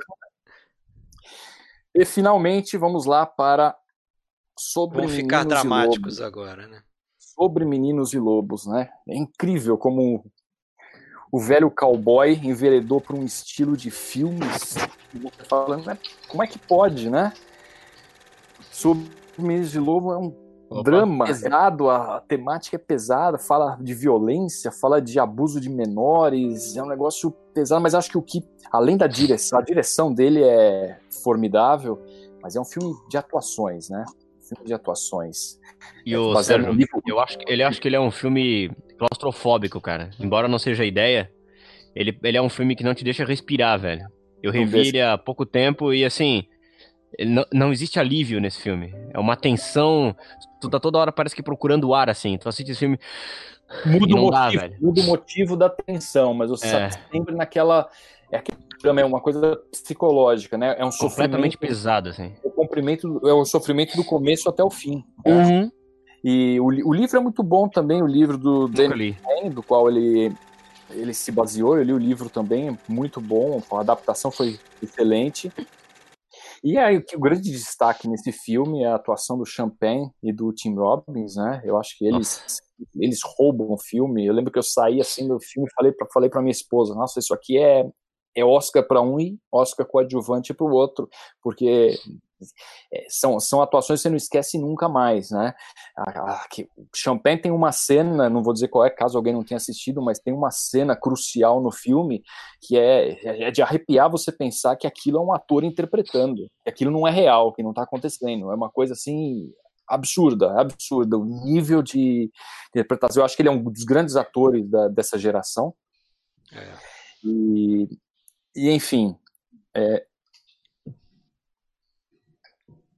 Vocês estão me ouvindo? Tô. Opa. Às vezes dá umas falhadas aí. É, deu umas travadas aqui para mim. E, enfim, para mim é o filme favorito do, do Clint Eastwood. Gosto de Menina de Ouro também. Muita gente prefere Menina de Ouro ao sobre Meninos de Lobos, mas eu gosto mim, mais sobre Meninos Lobos, cara. Para mim é, é, é, o top dele. Não podia também deixar não pude. Como, como falou alguma coisa, Fábio? Tá pau a pau, menino, menino de ouro e esse é, aí. É, é, é difícil, né? Mas, é mas difícil, mas, cara, sobre Meninos Lobos eu acho assim um negócio. Né? É um filme que me conquistou a primeira vez já que eu vi, curiosamente. Depois, acho que no mesmo, no mesmo ano eu ganhei, de aniversário dois, eu ganhei o livro. Dois filmes lá do Dark do Clintão, né? Sim, é, pesadão, né? E, com, e como ele faz bem né, esse estilo de é. filme. Né? Como ele faz bem isso. O filme é, ele, ele, não tem, ele não tem altos e baixos. Eu sempre falo isso dos Meninos de Lobo. É o um filme que cada cena, isso me passa em vários filmes do Clint Eastwood. A impressão que eu tenho é que cada cena me parece que era a cena mais importante que ele estava dirigindo ali. É, não tem uma cena que é melhor que a outra. Ah, essa aqui é só vamos vai, é só para seguir a história. Não tem isso. Cada cena é de uma importância feita com esmero, né? Que é de babar. Ô, Sérgio, você assustou o pessoal aí, cara. Quando você falou que tinha um filme de vampiro, teve gente achando que você ia falar Crepúsculo. Meu Deus do céu. Tremeram-se as bases da internet aqui. Acho que é, foi por isso que caiu aqui. Seu Tinha conceito, quase 100. O seu conceito está meio baixo aí. É, e, é, e, é, mas eu gosto de falar disso sobre filme de vampiro porque às vezes a, as pessoas não, não veem esse filme como um filme de vampiro mesmo. É. vampiro obrigatoriamente tem que ser o vampirão lá. Não, para quem não sabe, o vampiro aqui é uma menininha, né? Mas é muito bom. Maravilhoso. Esse filme é maravilhoso. Beleza. Então vamos à lista final. Então é isso. Vamos lá. Eu não mudei a lista muito, acho, né? Vamos ver onde é que a gente vai parar aqui, ó. Não, você só cravou alguns que estavam ali no limbo. Joguei uma bolha para alguns que estavam. Ué, você, você salvou os filmes da disputa aí. No final você, você fez isso. Cidade dos Sonhos e, e, sobre Meninos e Lobos na lista final. Só isso. Cravou, ah. garantiu eles. Isso. Ah, tá aí, ó. Vamos citar aqui para a galera que está ouvindo no podcast. Ficou Sangue Negro com 5, Amor à Flor da Pele com 4, Fita Branca, Cidade de Deus, Cidade dos Sonhos, Fale com ela, Segredo dos Seus Olhos, Onde os Fracos Não Têm Vez, Sob Meninos e Lobos com 3. Esses aí estão dentro. E aí, para a gente disputar aqui, decidir, Brilho Eterno de uma Mente Sem Lembrança, Cachê e Zodíaco. Então, senhores, a briga é com esses três que, que estão aparecendo Faltando na um. tela. Tem nove garantidos, falta só um. Nove garantidos, hein? Quase Isso. que fechou a lista, hein? São... Se eu pego é. mais um desses três aí, hein? Pois é. Você podia ter colocado o Zodíaco, a gente não pois tinha é, nem tá, votação. Tá na minha lista dos puros, se eu tivesse colocado o Zodíaco, tá. Não tinha votação. Mas agora tem aí, ó. Três filmes para uma vaga. Votação simplesinha. Rafael. Vamos lá, Rafael. Rafael. Manda ver. Não votou em nenhum dos três. Isso. É, um três. Eu poderia escolher o Cachê, que é um filme que eu adoro, mas vou pensar pelo seguinte lado. Já tem um Haneke na lista, né, que é a fita branca. Então, eu vou escolher o Zodíaco, que eu acho que o Fincher merece estar na lista. Oh. E o Zodíaco é um filmaço, né? Cara, Fred. você é, relatou aí o mesmo processo que eu, que eu tive para decidir. Zodíaco cachê, é, botar o Michael Haneke de novo, mas o cachê para mim é o melhor filme do Michael Haneke. Pô, tá bom, vamos lá, Zodíaco, vamos lá, Zodíaco. William. Brilho Eterno. Não precisa nem votar, né? É. Brilho Eterno. Brilho Eterno. Vai lá. Quem é? Bah, sou Alexandre. eu. Sou eu. Eu sou sensívelzinho, né, cara? Sou eu. Eu vou. Bom, como eu já sei que o Fábio vai votar no Zodíaco. Que isso? Voto vou... técnico, é isso? Eu vou, votar, eu vou votar fogo no parquinho. É. Eu prefiro o cachê, mas eu vou de um brilho eterno de uma mente Olha só. É. Vamos Fábio. lá, Fábio, surpreende todo mundo aí, vota em brilho eterno e. Cachê. Não. Não preciso votar, né? Já foi feito voto. Foi, zodíaco, né? Desculpa, desculpa, Fábio. Não. Não, eu até queria surpreender vocês, mas não tem como. Bota, bota o nosso assassino aí na lista. Vamos lá. Vamos zodíaco. E aí, acabou então? Não, Sérgio pode empatar de novo. Você pode empatar, pode empatar e deixar para o público. Ou ah, você verdade, pode tá. dar um voto aqui de, de confiança no cachê, né? né, cara? Um voto aí de. Não, não sair tão cachê, Votar no cachê é votar no Zodíaco. É. é, ou isso. Mas pelo menos você faz uma menção honrosa ao cachê, tá três, votando no tá Zodíaco. Três, tá três pro Zodíaco, dois pro Bilho Eterno e zero pro cachê. Eu vou de Zodíaco. Pronto. Aí, então, quatro. Zodíaco tá dentro. Então, Zodíaco. Vamos aqui então corrigir. De, de Nesse momento, tem 92 pessoas querendo surrar o Sérgio porque não vão poder votar, né? Você viu o cachê, Sérgio? É. Viu ou não? O cara espera até agora só para votar. É um filme que me conquistou tanto assim, não. Às vezes tem aquela questão do momento, né, que você assiste o é. filme. Gostei, achei um bom filme e tal, mas cachê não ficou nem na minha lista dos Coringas, não, não coloquei, não. Tá, te convido para aquela revisão. É, tanto, é, tanto esse tipo, né, de lista de discussão. Você fala, pô, preciso rever esse filme, não, é. não me pegou tanto assim, não. Olha aí como é que ficou a nossa lista, hein? Uma boa lista, né? Modéstia à parte, sempre fica uma lista legal. Amor à Flor da Pele, de 2000, Wong Kar-wai. Cidade dos Sonhos, 2001, David Lynch. Cidade de Deus, 2002, Fernando Meirelles Katia Lund, tá? Co-diretora do filme. Então, mais uma diretora aí, mulher. Fale com ela, 2002, Pedro Almodóvar. Sobre Meninos e Lobos, 2003, Clint Eastwood. Onde os Fracos Não Têm Vez, 2007, dos irmãos Coen, Ethan Joe Coen. Sangue Negro, 2007, Paul Thomas Anderson. Zodíaco 2007, David Fincher. A Fita Branca 2009, Michael Haneke. O Segredo dos Seus Olhos 2009, Juan José Campanella. Lembrando que, né, como sempre, a gente não coloca em ordem. São os 10 que a gente votou não, hoje essenciais. Se a gente fizer uma live amanhã, de repente eu voto no cachê aqui e muda a coisa toda. Vamos lá.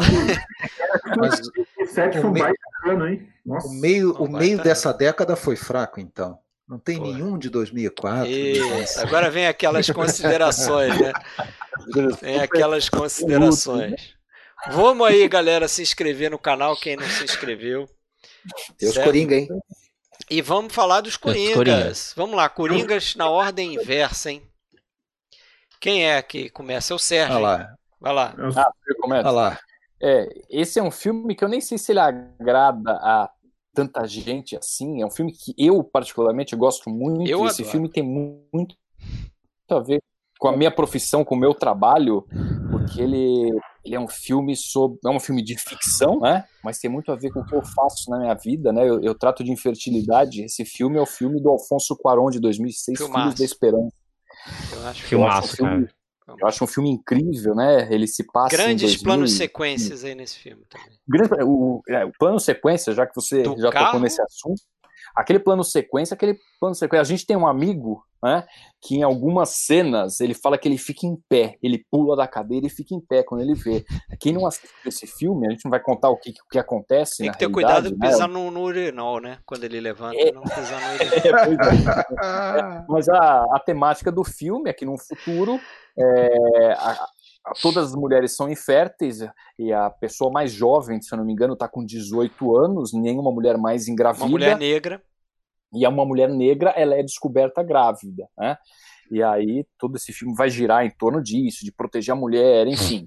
É, não vale a pena entrar muito na, muito na história. O Fred citou essa questão do plano sequência, é uma cena fantástica de um carro que está numa fuga e de repente ele é fechado numa, numa estradinha e ele foge dessa, desse, dessa barricada que fizeram para ele de ré. E o que a câmera faz ali, você, você pode ter visto já planos sequências, você pode sempre ficar atento a esse tipo de coisa, você não consegue entender o que aconteceu ali. Como é que eles movimentam aquela câmera, pode. né? Porque assim, é todo pode. o ponto de vista de dentro do carro. Né? Dentro do carro, o plano câmera... se passa dentro do carro, o plano de sequência é. é dentro do carro. Esse é o barato do filme. A ação está acontecendo atrás, é, é, fora do carro, e o plano de sequência é dentro do carro, passando entre os. Acho que tem cinco personagens dentro do carro. E ele vai pro banco de trás, vem pro banco da frente. É, não, mas não só isso, porque ele sai do carro, né? Ele sai do carro, tem um momento que ele sai do carro. E aí você e vê aí o você... making off, você vê a geringonça que eles fizeram para fazer aquilo. Você vê, você fala assim, não, não pode, isso que aconteceu, não pode, isso que eu vi, não, não tem como. E quando você vê no making off, você vê ah, como aquilo foi engenhoso, né? É, computação gráfica ajuda no é. cinema, ajuda, né? Mas quando ela é o o personagem principal, isso sempre me desagrada, né? O Alexandre citou, né, o segredo de seus olhos. Ele tem computação gráfica ali, lógico, a hora que a câmera tá chegando, né, tá vindo de uma de uma cena de uma tomada aérea, ela chega para a multidão naquilo lá. Ali tem computação gráfica para ser a câmera de verdade, né? Mas tudo bem, ali foi um pequeno truque, assim como o Hitchcock fazia para trocar o sutil, o né? Filme, é sutil, né? Não é. estraga a ideia do é plano serviço do, do, do, da ideia ali, né? Que ele tá Mas aqui não, né? Filhos da Esperança, nessa cena especial, você tem um plano sequência real e feito, né? Com, com e tem outro, tem outro plano né? de sequência que o pessoal geralmente não lembra também muito, que é mais pro final do filme, é. que ele persegue o, o, a, a, fuga dos, do, do, do, do homem e da mulher é, dentro de um prédio em ruínas e tá rolando um tiroteio lá e a câmera vai pelas escadas. Aquilo também é fantástico. Tem sangue rolando na lente da câmera. É incrível aquilo ali. É, então, então, além de ser assim uma, uma história muito muito atraente, muito interessante, a execução técnica do filme é brilhante. Por isso eu acabei entre a minha a lista de inúmeros filmes que eu pensei em trazer para esse para esse Coringa, falei, ah, vou trazer o Filhos da Esperança. Eu acho Quase que... foi o meu Coringa, confesso. Beleza. Então é isso aí. Quem o é próximo? o próximo? Fábio? Fábio? eu? Isso. É Sou eu. Vou trazer uh, um filme que pouca gente lembra e eu acho um filmaço, acho que ele foi muito injustiçado na época, que é a Estrada para a Perdição, do Sam Mendes. Baita é, filme. Provavelmente porque o Sam Mendes vinha da ressaca do Oscar pelo Beleza Americana então o pessoal tinha de repente uma expectativa. É, tem uma coisa muito poética nesse filme também. Ele é o filme de despedida, a longa-metragem de despedida do Paul Newman. Ele vai fazer alguma coisa para TV depois, vai fazer alguma coisa de curta-metragem, mas o último grande papel dele no cinema, é, nesse filme, também é uma adaptação de uma, de uma HQ. O Tom Hanks ele é um matador da máfia, que também, para não estragar para quem não viu, uh, ele acaba sendo. Uh, se tornando vítima da própria família para quem ele trabalha, eles matam a família dele, e aí a luta é para ele ficar com o filho dele, com quem ele não tinha uma relação muito próxima, né? Ele, um cara que vivia de matar pessoas, o filho dele sempre olhava o pai de longe, aquela coisa com as armas aqui e ali. E ele acaba tendo que desenvolver uma relação mais próxima com o filme, com o filho, que foi quem sobrou, ao mesmo tempo que ele busca se vingar das mortes, se passa na Grande Depressão. Ganhou o Oscar de fotografia do Conrad Hall, uma baita fotografia, um baita trabalho de som também. É, eu, o Jude Law, Jude Law tá assustador também nesse filme, ele faz o matador que é enviado para matar ele, tá, pela própria família. Fala, Rafa. Não, é, você falou do fotografia e eu ia comentar justamente isso que você falou que é o, o, último trabalho importante do Paul Newman, mas é o último filme do Conrad Hall também, né? Tanto é que quando ele ganhou o Oscar, ele já havia morrido, inclusive, ele não foi nem, nem foi na cerimônia. É, foi o, trabalho de despedida do Conrad também, que é um grande diretor de fotografia. Então, um filme que uh, reúne vários. E além disso, eu acho um, um baita filme. Tá? Eu acho que é um filme que foi muito justiçado precisa ser redescoberto e o filme ele, ele tem uma tristeza que é muito poética também, a maneira como ele lida com, com esse drama dos personagens e tem uma coisa de relação de pai e filho ali que também me toca muito. Claro, quem é pai vai, vai entender mais esse tipo de relação. Então, minha dica aí é o Estrada para Perdição, que acho que merece ser recuperado aí na lista do pessoal. Boa lembrança. É... Eu. Vai lá. Eu. Alexandre. Eu, eu, eu vou trazer mais um clintão aí. Cartas de Iwo Jima. É, não sei o que vocês acham. Gosto bastante. Gosto muito. Bom. É... Desses dois de guerra que ele fez, esse é o que eu mais gosto. Melhor, é, é melhor. unanimidade, né? Unanimidade que ele é melhor do que o filme Irmão ali, o, o A Conquista da Honra. Da honra. Japonês. É, que, que eu não achei ruim, não, mas esse aqui eu achei. Não, também não. Mas esse aí é foda. Bem foda e na época eu vi no cinema esse filme e, e realmente assim, nessa né, a essa altura Clint Eastwood, pelo menos para mim, que, que confesso que só comecei a, a reparar é, é, que ele era um diretor foda a partir do, do Ponte de Madison, né? E, mas isso consolida ali, mas com Carta de Vojima você viu que realmente tudo, tudo que estava fazendo ali era era fantástico, né? Não, não, não tinha mais filme ruim para mim, né? Depois, quando veio aquele do rugby lá, eu já não, não gostei tanto, né? Aquele, aquele Invictus? O Invictus, é, já não, não Invictus é uma história sensacional, cara. Ah, a, história, a história é sensacional. A história é sensacional, tem um documentário é lá, né? O é, 16 o Homem. Sim, oh, mas o filme eu não curto, cara. É, ah, eu o, curto o filme. A eu história, não saco, não. A história, é, talvez porque eu vi depois de ter visto o documentário, né? O verdadeiro os personagens reais ali, né? E aí o, o, o, o, mas esse do Invictus ele tem a ele tem a marca de fazer o Morgan Freeman virar no imaginário de muita gente o Nelson Mandela, né? Todo mundo quando pensa no Mandela hoje em dia pensa Confunde no Morgan com o Morgan Freeman. Já saiu até em jornal a foto do, do Morgan Freeman. Né? Opa. É. Quando, quando Mas... perguntam quem é Nelson Mandela, os caras falam aquele que fez um sonho de liberdade, né?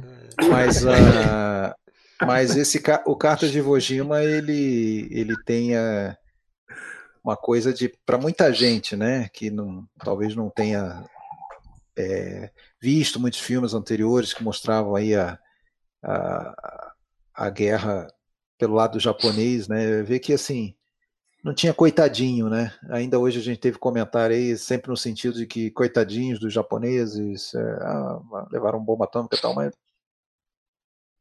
também fizeram as suas atrocidades, né? Você vê aqueles caras todos se matando nas trincheiras, né? Para não, não serem prisioneiros de guerra e você vê como que que a, a barbaridade, a barbárie é, é, geral, né? Não tem, não tem santo ali. Todos vítimas da estupidez da guerra. É, é isso, esse é o Coringa, Cartas de Iwo Jima. Então vamos lá. Agora passo a bola para o William. William, bom, é, a gente, eu vou, eu vou citar mais um filme baseado em quadrinho aqui, né? É, hum. Quem me conhece sabe que eu sou leitor Hoje não tanto, né? Andei dando uma relaxada, mas de, desde a infância até agora, assim, sou um leitor voraz de quadrinhos. E tem um filme de 2003 que passou batido, assim, é, que é esse aqui, né? American Splendor. Anti-herói americano. americano.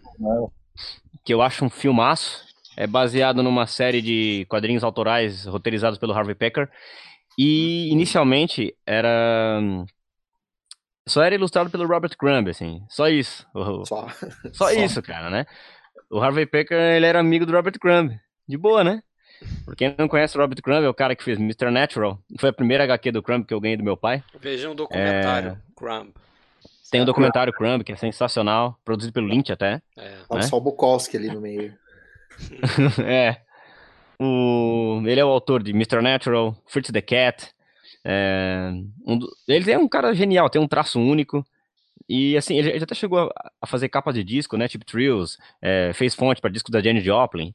E o, o Harvey Picker, ele é um cara que é uma criança do bairro, é, é um menino que já nasceu chateado, mal-humorado, saco cheio da vida.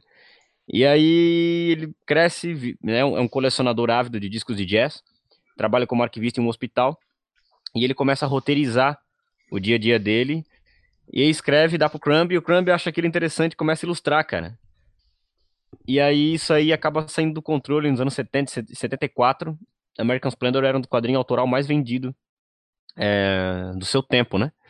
E esse filme, ele, ele, na verdade, foi, ele foi adaptado dessas histórias, né? American Splendor, Harvey Picker. E ele tem uma estética sensacional, porque ele é filme, mas ele é meio documentário também. É, os personagens daquele filme encontram personagens da vida real. Ele mistura também live action com animação. Esse filme é sensacional. Ele brinca com a estética é, do quadrinho, ao invés de narrar um pensamento da personagem, aparece a nuvenzinha do lado, ele, né, aparece ele escrito o pensamento desse personagem. Acho um filme que tem uma trilha sonora sensacional, porque ele atravessa os anos 70, 80, toca altas sonzeiras. E, pô, é, é um filme que passou meio batido. No Brasil saiu uma tiragem muito pequena em DVD. É, na época que eu comprei a minha cópia já era bem difícil de achar. Hoje tá mais ainda, né, obviamente. É, quem puder, veja esse filme. Acho sensacional. Pô, Giamatti tá incrível. O roteiro é animal, cara. E vá atrás. É, depois que esse filme lançou no Brasil em 2003, a Conrad lançou uma, um encadernado com uma seleção muito legal do American Splendor. É, tanto de coisas é, feitas por, pelo Harvey e pelo Crumb, quanto, quanto parcerias do Harvey com outros artistas, outros desenhistas também. É um filme que eu acho sensacional, galera. E, pô, assistam porque é muito bom. O Giamatti indicado... me lembrou do Entre Umas e Outras, ninguém citou até agora. Sideways, que é um filme bem legal, cara. Sideways. Que é um filme bem legal, né? Ele, ele foi indicado ao Oscar de melhor roteiro adaptado, mas não, não ganhou. É um filme que passou bem batido e eu acho muito interessante. Então aí, um filme de quadrinho aí na minha lista. No meu, meu Coringão, American Splendor. Assistam, muito por favor. Bem. É, é muito bom. Boa lembrança. Fred. Fred Almeida. Fred Almeida defensor ferrenho dos documentários, vai trazer um documentário como Coringa. Não sei se alguém viu. Talvez o Rafael. O Rafael tá faltando uns 10 filmes para ele complementar a filmografia mundial. Talvez ele tenha visto. É, a Enseada, The Cove, um filme vencedor do Oscar de filmes de, de documentário. Oh, eu vi, hein? Eu vi. Beleza. Que honra, que honra. Cara, que documentário sensacional. Porque a história basicamente é o seguinte: é, é, é uma enseada japonesa que se suspeita que está acontecendo uma coisa bem sinistra nessa enseada. E, e ativistas vão lá tentar. É, é, você não tem acesso a essa enseada e os caras ficam tentando é, é, fazer imagens do que acontece ali, né? que está relacionado com, com, com é, morte de, de pesca de tubarão, pesca de tubarão, de golfinho, né? Uma é, coisa é, de horrível. golfinho, desculpa, golfinho. golfinho. Uhum. E a forma como eles resolvem aquilo ali é cinematográfica, assim. Né? Eles, eles convocam técnicos de Hollywood para conseguir as imagens é, que são chocantes e que aparece no final do documentário. Né? E eles descobrem uma série de outras coisas que, que pode estar acontecendo com a sociedade japonesa em função da pesca ilegal desses, desses golfinhos. Né? É, é um documentário sensacional, chama-se The Cove, A Enseada. Eu, eu vi esse filme de madrugada, num, acho que foi num telecine da vida, assim, e tava de bobeira e ah, coloca aqui e tal. Vamos, vamos ver, começou, peguei, cara, isso era uma duas horas da manhã, eu fui dormir tarde porque o filme me prendeu e eu segui madrugada dele. É, você me deu essa dica quando a gente fez aquele episódio do podcast sobre documentários ano passado. Isso, aí você viu. E aí eu vi naquela ocasião, é, por causa verdade. da tua The dica. Cove. E... The Cove. Nossa, isso é impressionante. É legal esse filme. Agora, tem que ter estômago, né? Tem. É. Pro final dele, é, é, você tem que ter estômago. Porque é documentário e ele vai mostrar ali umas imagens chocantes. Mas vamos lá. Rafael. É, o filme que eu escolhi, eu vi esse filme há uns 10 anos, acho que foi no Telecine Cult, e eu, na época, não me chamou tanta atenção, passou tal, mas o diretor eu gosto muito. E aí, recentemente, eu resolvi ver de novo e, nossa, foi uma redescoberta. É um baita filme que chama-se Bom Dia Noite. É um filme italiano do Marco Bellocchio. E ele conta uma história real é, famosa história, né? Chocou o mundo na época. Foi o sequestro do primeiro-ministro Aldo Moro pelas Brigadas Vermelhas no final dos anos 70.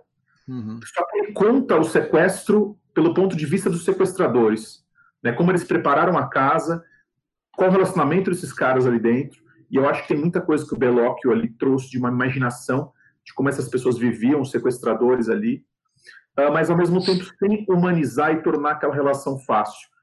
Uh, um filmaço, um baita filme do Bellocchio, poderia citar outros que ele fez nessa década, eu gosto muito também do Vincere, uh, sobre o Mussolini, que é um baita filme também, mas eu escolhi o Bom Dia à Noite, porque eu acho que é um filme político, denso, e que vale a pena descobrir, filmaço. Uhum. Uh, é isso. Legal. Baitas dicas aí, hein? Esse aí, é. com certeza, Alexandre já estava ali, ó, botando no, no torrent e baixando. Já, isso eu conheço, já ah, vi conhece, esse filme. Já viu? Legal. Uhum. Não é a primeira, não é a primeira versão da dessa história, né? Ah, é. Que é uma história marcante. Teve é, filmes ali no, no, no próprios anos 70, logo em seguida, e no e, e, e, ano, acho que 86 Inclusive as duas com o Jean Maria Volonté fazendo o Aldo Moro. Né? Legal. Foi uma, uma história marcante pro, na, na política italiana. Tá. O Rafael, vamos falar da década aí? Rapidinho. Vamos lá. Rapidinho. É... Eu fiz os tópicos aqui. É, um deles.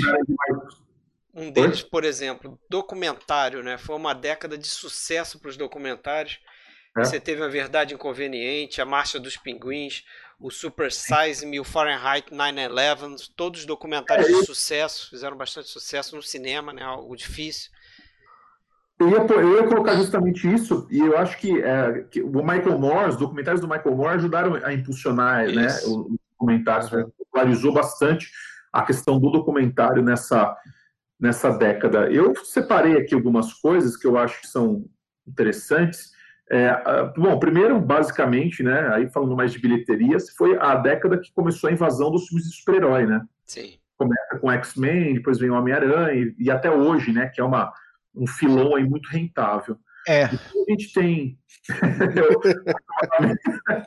Houve uma lamentação. No é. cinema...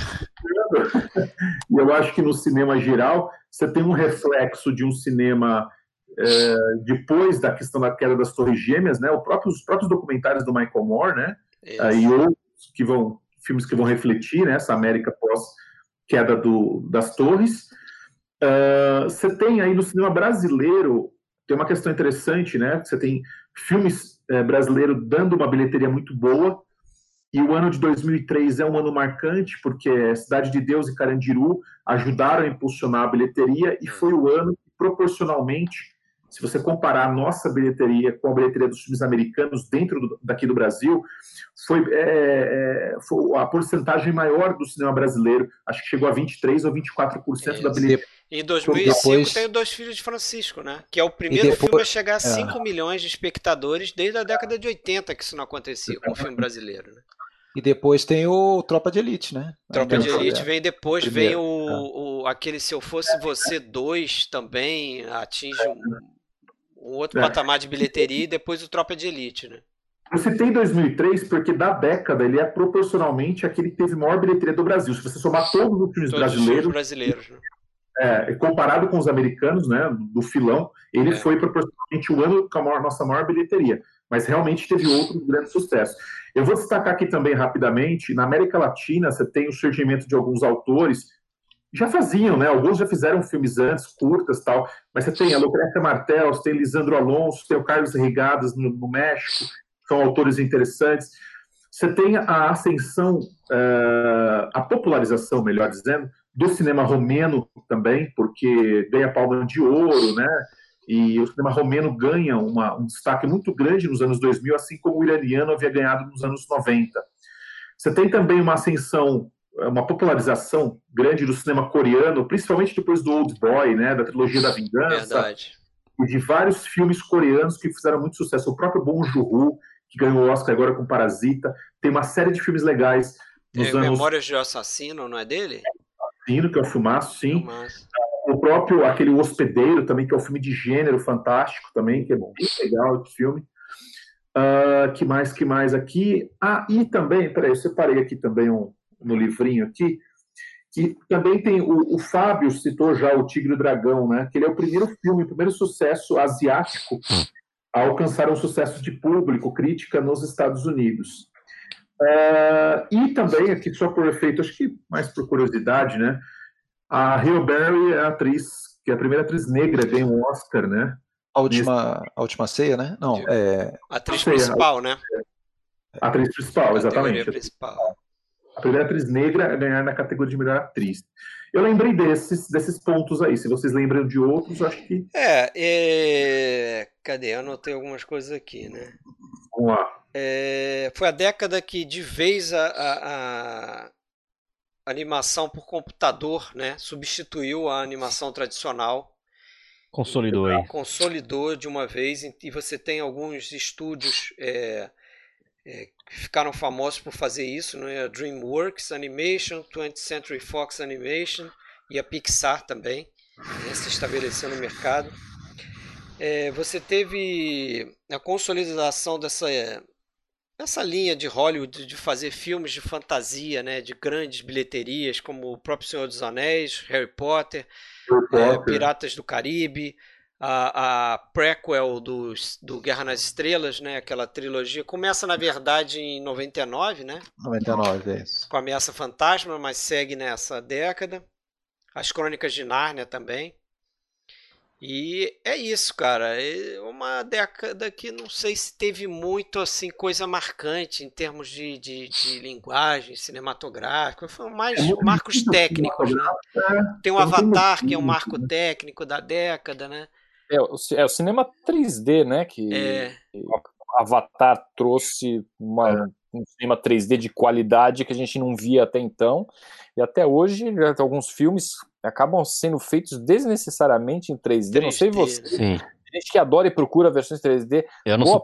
Acho que até já diminuiu agora isso aí, né, é, Sérgio? É, teve, teve uma onda e isso. Coisa agora. Então, mas nessa fase, logo que seguiu o Avatar, eu lembro que tinha alguns filmes que a gente ia assistir 3D, dependendo do filme, era imagem escura, nem todas as redes de cinema. Tinha filmes que eram levados não, de e... volta para o estúdio para refazer. Na verdade, não é, como 3D, né? É. Filmes que foram convertidos depois a 3D. É, é isso que eu ia falar, Rafael. É. Tu ia lá e, bizarro, na verdade, né? tu, tu assistia um filme que só é. tinha profundidade, que não tinha nada de. É. E, né, é... e às vezes aquelas cenas, aquelas cenas bobas feitas só para fazer alguma coisa jogar. Não, outra, é, tá? não é, não é um uso de 3D é. que nem o Hitchcock fez com o Disque M para matar, pra né? Matar. Que muita gente não lembra, mas é um filme feito em 3D da década de Sim. 50. Algumas, algumas cenas, né? Que, algumas cenas, assim, e ele pensa nisso, né? Ele pensa em 3D com a mão da, da Grace ah. Kelly chegando na câmera e tal, né? E é, ainda assim. ele tem que ter a profundidade de campo total, né? Os caras é. pegam um filme com usando objetivo e querem botar 3D, uhum. coisa assim. E ainda tu corria o risco de ir pro cinema e pegar conjuntivite, né, galera? Usando aquele óculos. Na, naquela época era só conjuntivite, né, William? Pô. É, naquela época. Hoje tu pega Covid aí, pega o. E essa época foi o auge da minha hipocondria, então eu não assistia nem a pau. tá certo. Galera, Vamos encerrar. Se tem mais alguma coisa aí para falar? Não. Tranquilo. É, semana que vem, então, hein? Vamos, vamos fazer a década 2010. Então, aquele a mesmo esqueminha. Até segunda-feira, mandem suas listinhas. E, pô, 2010, 2010 vai ser mole, hein? Vamos Continua tendo filme? Ah, vai ser mole. Vai ser mole. Eu achei que tinha acabado o cinema em 2009. Vai ser a primeira vez. O cinema surgiu cinema surgiu em 2002, Alexandre. É... Tá, mas espera aí, eu só queria saber o seguinte: fizemos uma live dos anos 2000 a 2009 e não teve nada do Tarantino? É isso? É... Não teve Kill Bill? Ah, não teve vai Kill ter Bill. no clipe. O clipe é mais Nolan. curto, hein, galera? É, porque eu já é recebi é bronca. Curto. Eu já recebi bronca via mensagens aqui. É, não teve nada não, do Scorsese. Não teve o que o Bill. Você recebe mensagem particular? Olha só, não. Cara, aqui embaixo.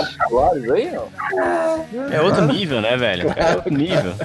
São tipo relações públicas. É. Ah, é. O Fábio nível. tá se acabando de rir ali, ó.